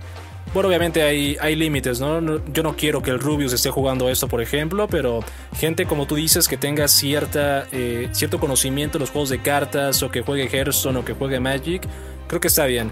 Eso también hace que la gente, eh, que su audiencia que quizá no esté animada a probar Marvel Snap, pues le dé una oportunidad. Y si no, también del propio streamer que tal vez por alguna razón no lo haya probado, pues creo que es una buena opción para eh, difundir más el juego. Mm, Sí. bien. A mí A me ver, yo pareció... no lo pude ver, pero me parece Vale. que, esto, que está bien eso, ¿no? A mí también lo vi bien, solamente que estuvo muy mal montado. A mí no me gustó para nada. Creo que debieron poner en el, en el principal, ¿no? En el Twitch Rival. Porque en el stream de cada uno tú puedes ver el mazo. Pero si tú lo miras en el Twitch del, del Twitch Rivals, no podías ver el mazo de los jugadores. O sea, que pongan los dos mazos para que están jugando, o que tengan alguna idea. No. Y claro, está, está bien que inviten, obviamente, jugadores que, que juegan cartas y jugadores grandes, porque la idea es generar más gente. Y ya más adelante invitan a otro tipo de creadores. Sí. Además, este. Muchas veces los torneos de Twitch Rival es dedocracia. O sea, invitas a tus amigos y a los que conoces y a los más grandes. Si no te conoce ni Cristo, no te van a invitar. Y si le caes mal a alguien de Twitch, olvídate. O sea, ¿cuántas veces hay streamers grandes, bueno, o que están creciendo, que ni siquiera tienen partner porque le cae mal a alguien de arriba? Y No, muchas veces ahí, ahí, ahí. He visto un caso hace poco de Marvel Snap, ¿ah? de un streamer que tiene media de 5000 y no es partner. Y ha postulado como 40 veces. No le han dado. Ah, Sí, le cae mal. Sí, le cae mal un- una de ahí de la cabeza y no le da. ¿Quién? ¿Quién? No me acuerdo cómo se llama. Lo vi en Twitter hace, hace poco. Y dije, no puede ser. Pero de habla inglesa correo. o de... De habla inglesa. Ok. de habla inglesa. En latino no movemos nada. pero En inglés era. Claro, claro, claro. Bueno, bueno. Vale, pues chao. Con eso terminamos ya todo el temario que teníamos preparado. Si quieren comentar algo, lo podemos hacer. Eh, si les parece, damos tres minutitos. Si alguien quiere preguntar algo en específico a cualquiera de ustedes, creo que está bien para cerrar. Y las redes de, de las personas que han estado el día de hoy están directamente en el título. Hacen clic y los envía al perfil de Twitch. Y ya seguramente ahí en Twitch abajito deben estar todas las redes sociales de la gente que ha estado aquí. Que eh, no ha sido fácil, ¿no? Reunir a todas estas personas el día de hoy, un horario muy específico. Creo que ha estado bastante bien. Podemos intentar hacerlo dos veces al mes si a la gente le ha gustado, que la gente diga sus, sus comentarios, sus opiniones. Y si tienen alguna pregunta en general para alguien de aquí, eh, damos tres minutitos y, y nos vamos. ¿Les parece bien? Claro, Bueno, pues creo claro que que, les la parece gente bien. Sí, sí, genial que la gente pueda Vamos a ver preguntar por el por chat ahí alguna pregunta de repente que quiera hacer en general o alguno de, los presentes, está, está genial. Pero por otro lado, pues sí, contento de haber estado aquí con todos ustedes, muchachos, compartir un rato acá conversando y de lo que nos gusta más que todo, ¿no? De aquello que nos gusta, hacemos casi todos los días, ¿no? Creo que de alguna forma todos generamos contenido todos los días de esto. Y es algo bonito porque se conoce gente, ¿no? Eh, se, se aprenden cosas nuevas siempre con Marvel Snap. Y ahora con este modo que entra, pues a ver, a darle y a ver qué tan complicado es, ¿no? Qué tanto se sufre y pues más que todo dar después eh, las impresiones sobre eso, ¿no? Claro, eh, ya hablamos de los del modo competitivo. Cacho, preguntan aquí pronósticos del meta para esta temporada y eh, habrá nuevos tableros en el juego. A ver, rapidísimo. Contestar esas Eh, preguntas. ¿Nuevos tableros en el juego, sí o no? Eh, sí, y Cera Control con Spider-Man 2099 meta. Más arriba todavía que antes. Ok. Sandra, a ver, será control se va a mantener seguro. Eh, y tableros nuevos, ¿se refieren a ubicaciones nuevas? no, a los tableros, al fondo de, de la partida, que siempre es el mismo. Ah, Bueno, puede ser, no estaría mal cambiar un poco, ¿no? El que está ahorita está bien bonito. Ok.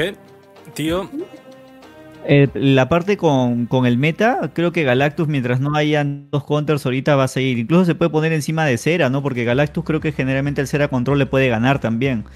Ya que Galactus si juega a no tener prioridad en una ubicación donde hayan algunas cartas de Cera Control, no hay un Shang-Chi, no hay un Encantres que lo, que, la pueda que lo pueda salvar al mazo de Cera ahí, ¿no?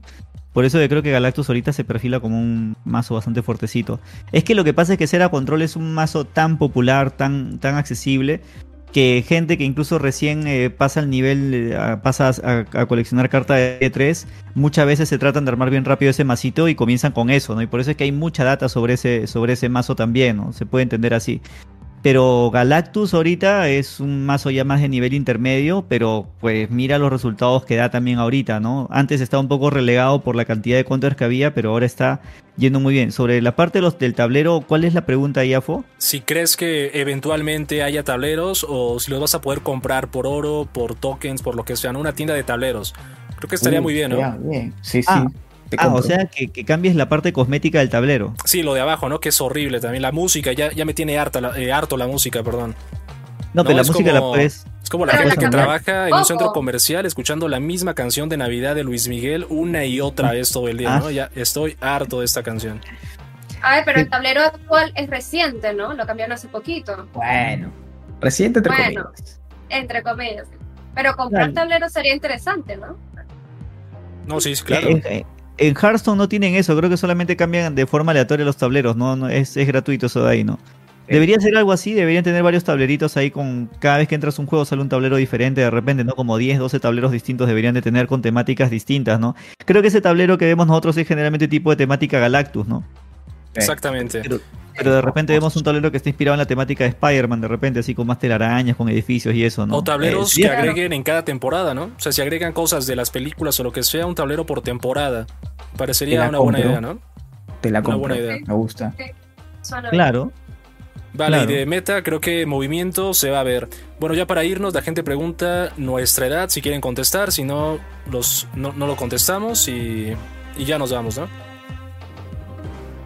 19 años, puro colágeno. 19. 19, pero en cada brazo, ¿no? ¿O cómo? No, es broma, no, se ve, se ve jovencito Zoom, ¿eh? Soy súper joven. Se ve jovencito, se ve jovencito. Vale, pues vamos a dejarlo hasta aquí. Eh, algo que quieran comentar eh, individualmente antes de irnos. Eh, a ver si podemos quedar. que sea dos veces al el mes del 15, podcast. dos veces al mes, dice FIPA, eh, que la gente está pidiendo que sea dos veces al mes esto. Vale, pues que cada uno nos diga eh, qué opinan dos veces al mes, eh, un comentario final y, y ya nos vamos todos a dormir. Yes. A ver, es cuestión de ponernos de acuerdo, yo creo que se puede hacer. Y Mm. comentarios finales, digo que estoy súper agradecida de estar acá, porque, a ver, ustedes tienen mucha más experiencia que yo, así que voy aprendiendo de ustedes también y gracias por invitarme, obviamente. Gracias, Sandra. Eh, amigo Zoom, un placer eh, que esté aquí eh, reunida toda esta comunidad de, de Marvel Snap. Así es, nada, un gustazo compartir con ustedes. A Sandra a Sandra la acabo de conocer hace dos horas, literalmente. Hemos hablado un ratito. Sí, sí. Eh, un gustazo que sea, si se puede, veces al mes para ir comentando los, los temas que van, que van saliendo. Y nada, que el juego mejore, ¿no? Para que haya más comunidad. No, claro. Claro, claro. Eh, dicen aquí hagan encuesta. No entendí la pregunta, Waldi. Tío. Ah, ¿qué- Claro, lo, lo- eh, sí sería genial si es que se puede hacer dos veces al mes, que uh, el obviamente una de las de la primera del mes que sea con esto de a vísperas de que llega la nueva temporada y la otra es cuando llega el dropeo de repente de serie, ¿no? Ahí cuando hay dropeo o hay el gran parche, ahí de repente puede caer el podcast un poquito antes o un poco después, de repente unos días después como para poder hablar sobre eso. Eh, Eso sería genial para que lo agarre justo en coyuntura, ¿no? Y ahí ya se pueda conversar de todo eso, o sea, ahí habría mucho por hablar ahí. Eh, pues sería cuestión de coordinarlo nada más con los horarios. Es que a veces caes un martes, miércoles, habría que ver si se puede, si se puede ser flexible en el tiempo. Si es así, pues igual cuenta conmigo, seguramente con lo- la disposición de los demás muchachos eh, para poder estar acá. Y agradecerte, pues, Afo, por haberme tenido en cuenta. Igual un gusto compartir con Zoom, con Sandra, que ya los conozco también de buen tiempo, sobre todo a Zoom bastante tiempo ahí. No me voy a acordar, Zoom, hasta ahorita me, ha- salido el recuerdo este de que una vez te acuerdas que estabas casteando para un, una cosa de Hearthstone que estábamos haciendo y estabas con hambre porque habíamos pasado varias horas. ¿Ya? Y en una de esas estabas todo oscuro y yo te dije, oye, un, detrás hay un, un niñito, tienes un sobrinito por ahí que, que se acaba de mover. Puta, que esa fue buena, viejo. Ojalá lo hubiese clipeado esa. Me- te, te pusiste, weón, te pusiste pálido en ese rato, tu, tu piel cambió, se puso blanca, me dio risa. Es un- una anécdota más que todo porque Zoom siempre me ha apoyado bastante también con la parte de Hearthstone para que vean la, la cantidad de tiempo que nos conocemos ahí, ¿no? Es, es muy chévere. Y gracias, Afo. Y todo lo que está haciendo por la escena también con los competitivos, el Viper y demás, está muy, muy bonito. Gracias a todo el chat también por habernos visto, eh, por haber estado acá con nosotros un día domingo que también ciertamente lo pueden pasar con la familia, viendo Netflix o con la enamorada, o de repente ahí pues eh, en la cama, de repente haciendo cosas, quién sabe. Pero todo eso, eh, digamos, han, este, han estado acá con nosotros, ¿no? Han sacrificado parte de su tiempo o su entretenimiento para estar aquí. Así que gracias también. Con la enamorada, ¿es esa una carta nueva de Pool 6 o cómo? Que no sé qué es eso. Más 100 tío. personas viendo el podcast. Diez enamoradas. verdad, Nueva verdad, carta, ¿no? verdad. Ahí está, ahí está. Quiero agradecer también a, a toda la animación, bueno, quien ha hecho todos los marcos, una locura. ¿eh? También, No, Cacho, también. Cacho, eh, Cacho. que está aquí en Team Viper, ha hecho los marcos, hace todo Cacho, eh, el avatar este, que voy a ver si lo puedo poner aquí en grande al centro ya para irnos. Eh, Cacho es un artista, eh. Cacho nos ayuda mucho en temas visuales y debe tener mucho reconocimiento porque no es fácil y, y creo que ha quedado muy profesional realmente, ¿no? O sea, yo le dije Sí, al tío que hemos hablado por ahí también por WhatsApp, ¿no? Si vamos a hacer esto, Sí. vamos a hacerlo bien, que se vea Sí. bien. Y yo Sí. creo que ha quedado bien, al menos para mí ha cumplido con, con todas las expectativas eh, de manera visual. Sí. Si Solamente poner diría- Zoom GG, Zoom GG o Zoom tu terror, sería espectacular. ¿Cómo, Sí. cómo? Zoom GG o Zoom tu terror, como tú quieras, pues cambiar. Ah, que le cambiamos a Zoom GG. Sí, o Zoom tu terror, que es mi nick de, de Marvel Snap.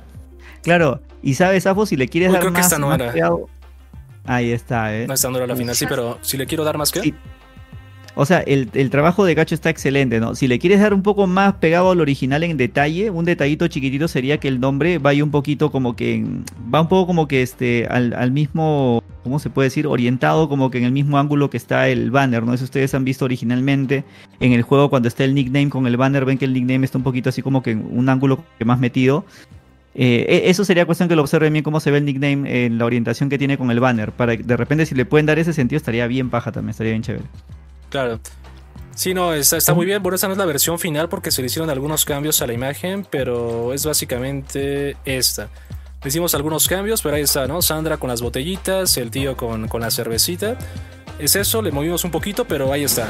Gran trabajo de, de nuestro amigo Cacho. Y bueno, eh, ya nos vamos a ir. Eh, muchas gracias, tío, por estar. Sandra, Zoom, que la gente ha estado muy contenta, eh, diciendo, está, está Zoom, no puedo creer que esté Zoom, que esté el tío, que esté Sandra. Eh, creo que hemos hecho un buen equipo. No es fácil hacer un podcast.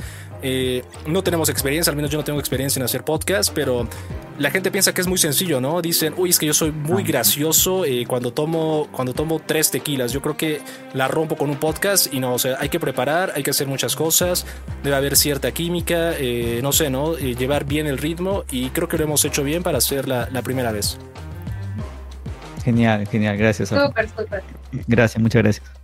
Vale, pues ahí están las redes de estas tres grandes personas. En el título de- del directo, vayan al canal de Sandra, al canal del tío y al canal de Zoom. Ya avisaremos cuándo será el siguiente podcast que la gente ha pedido dos al mes. Es cosa de, coordinar, me parece bien como dice el tío, ¿no? Uno antes de- del parche de inicio de temporada y podemos ver dónde acomodamos el otro. Si después del parche de mediados de mes o... eh, bueno, o al último, ¿no? Para prepararnos, obviamente, eh, a- para la otra temporada también.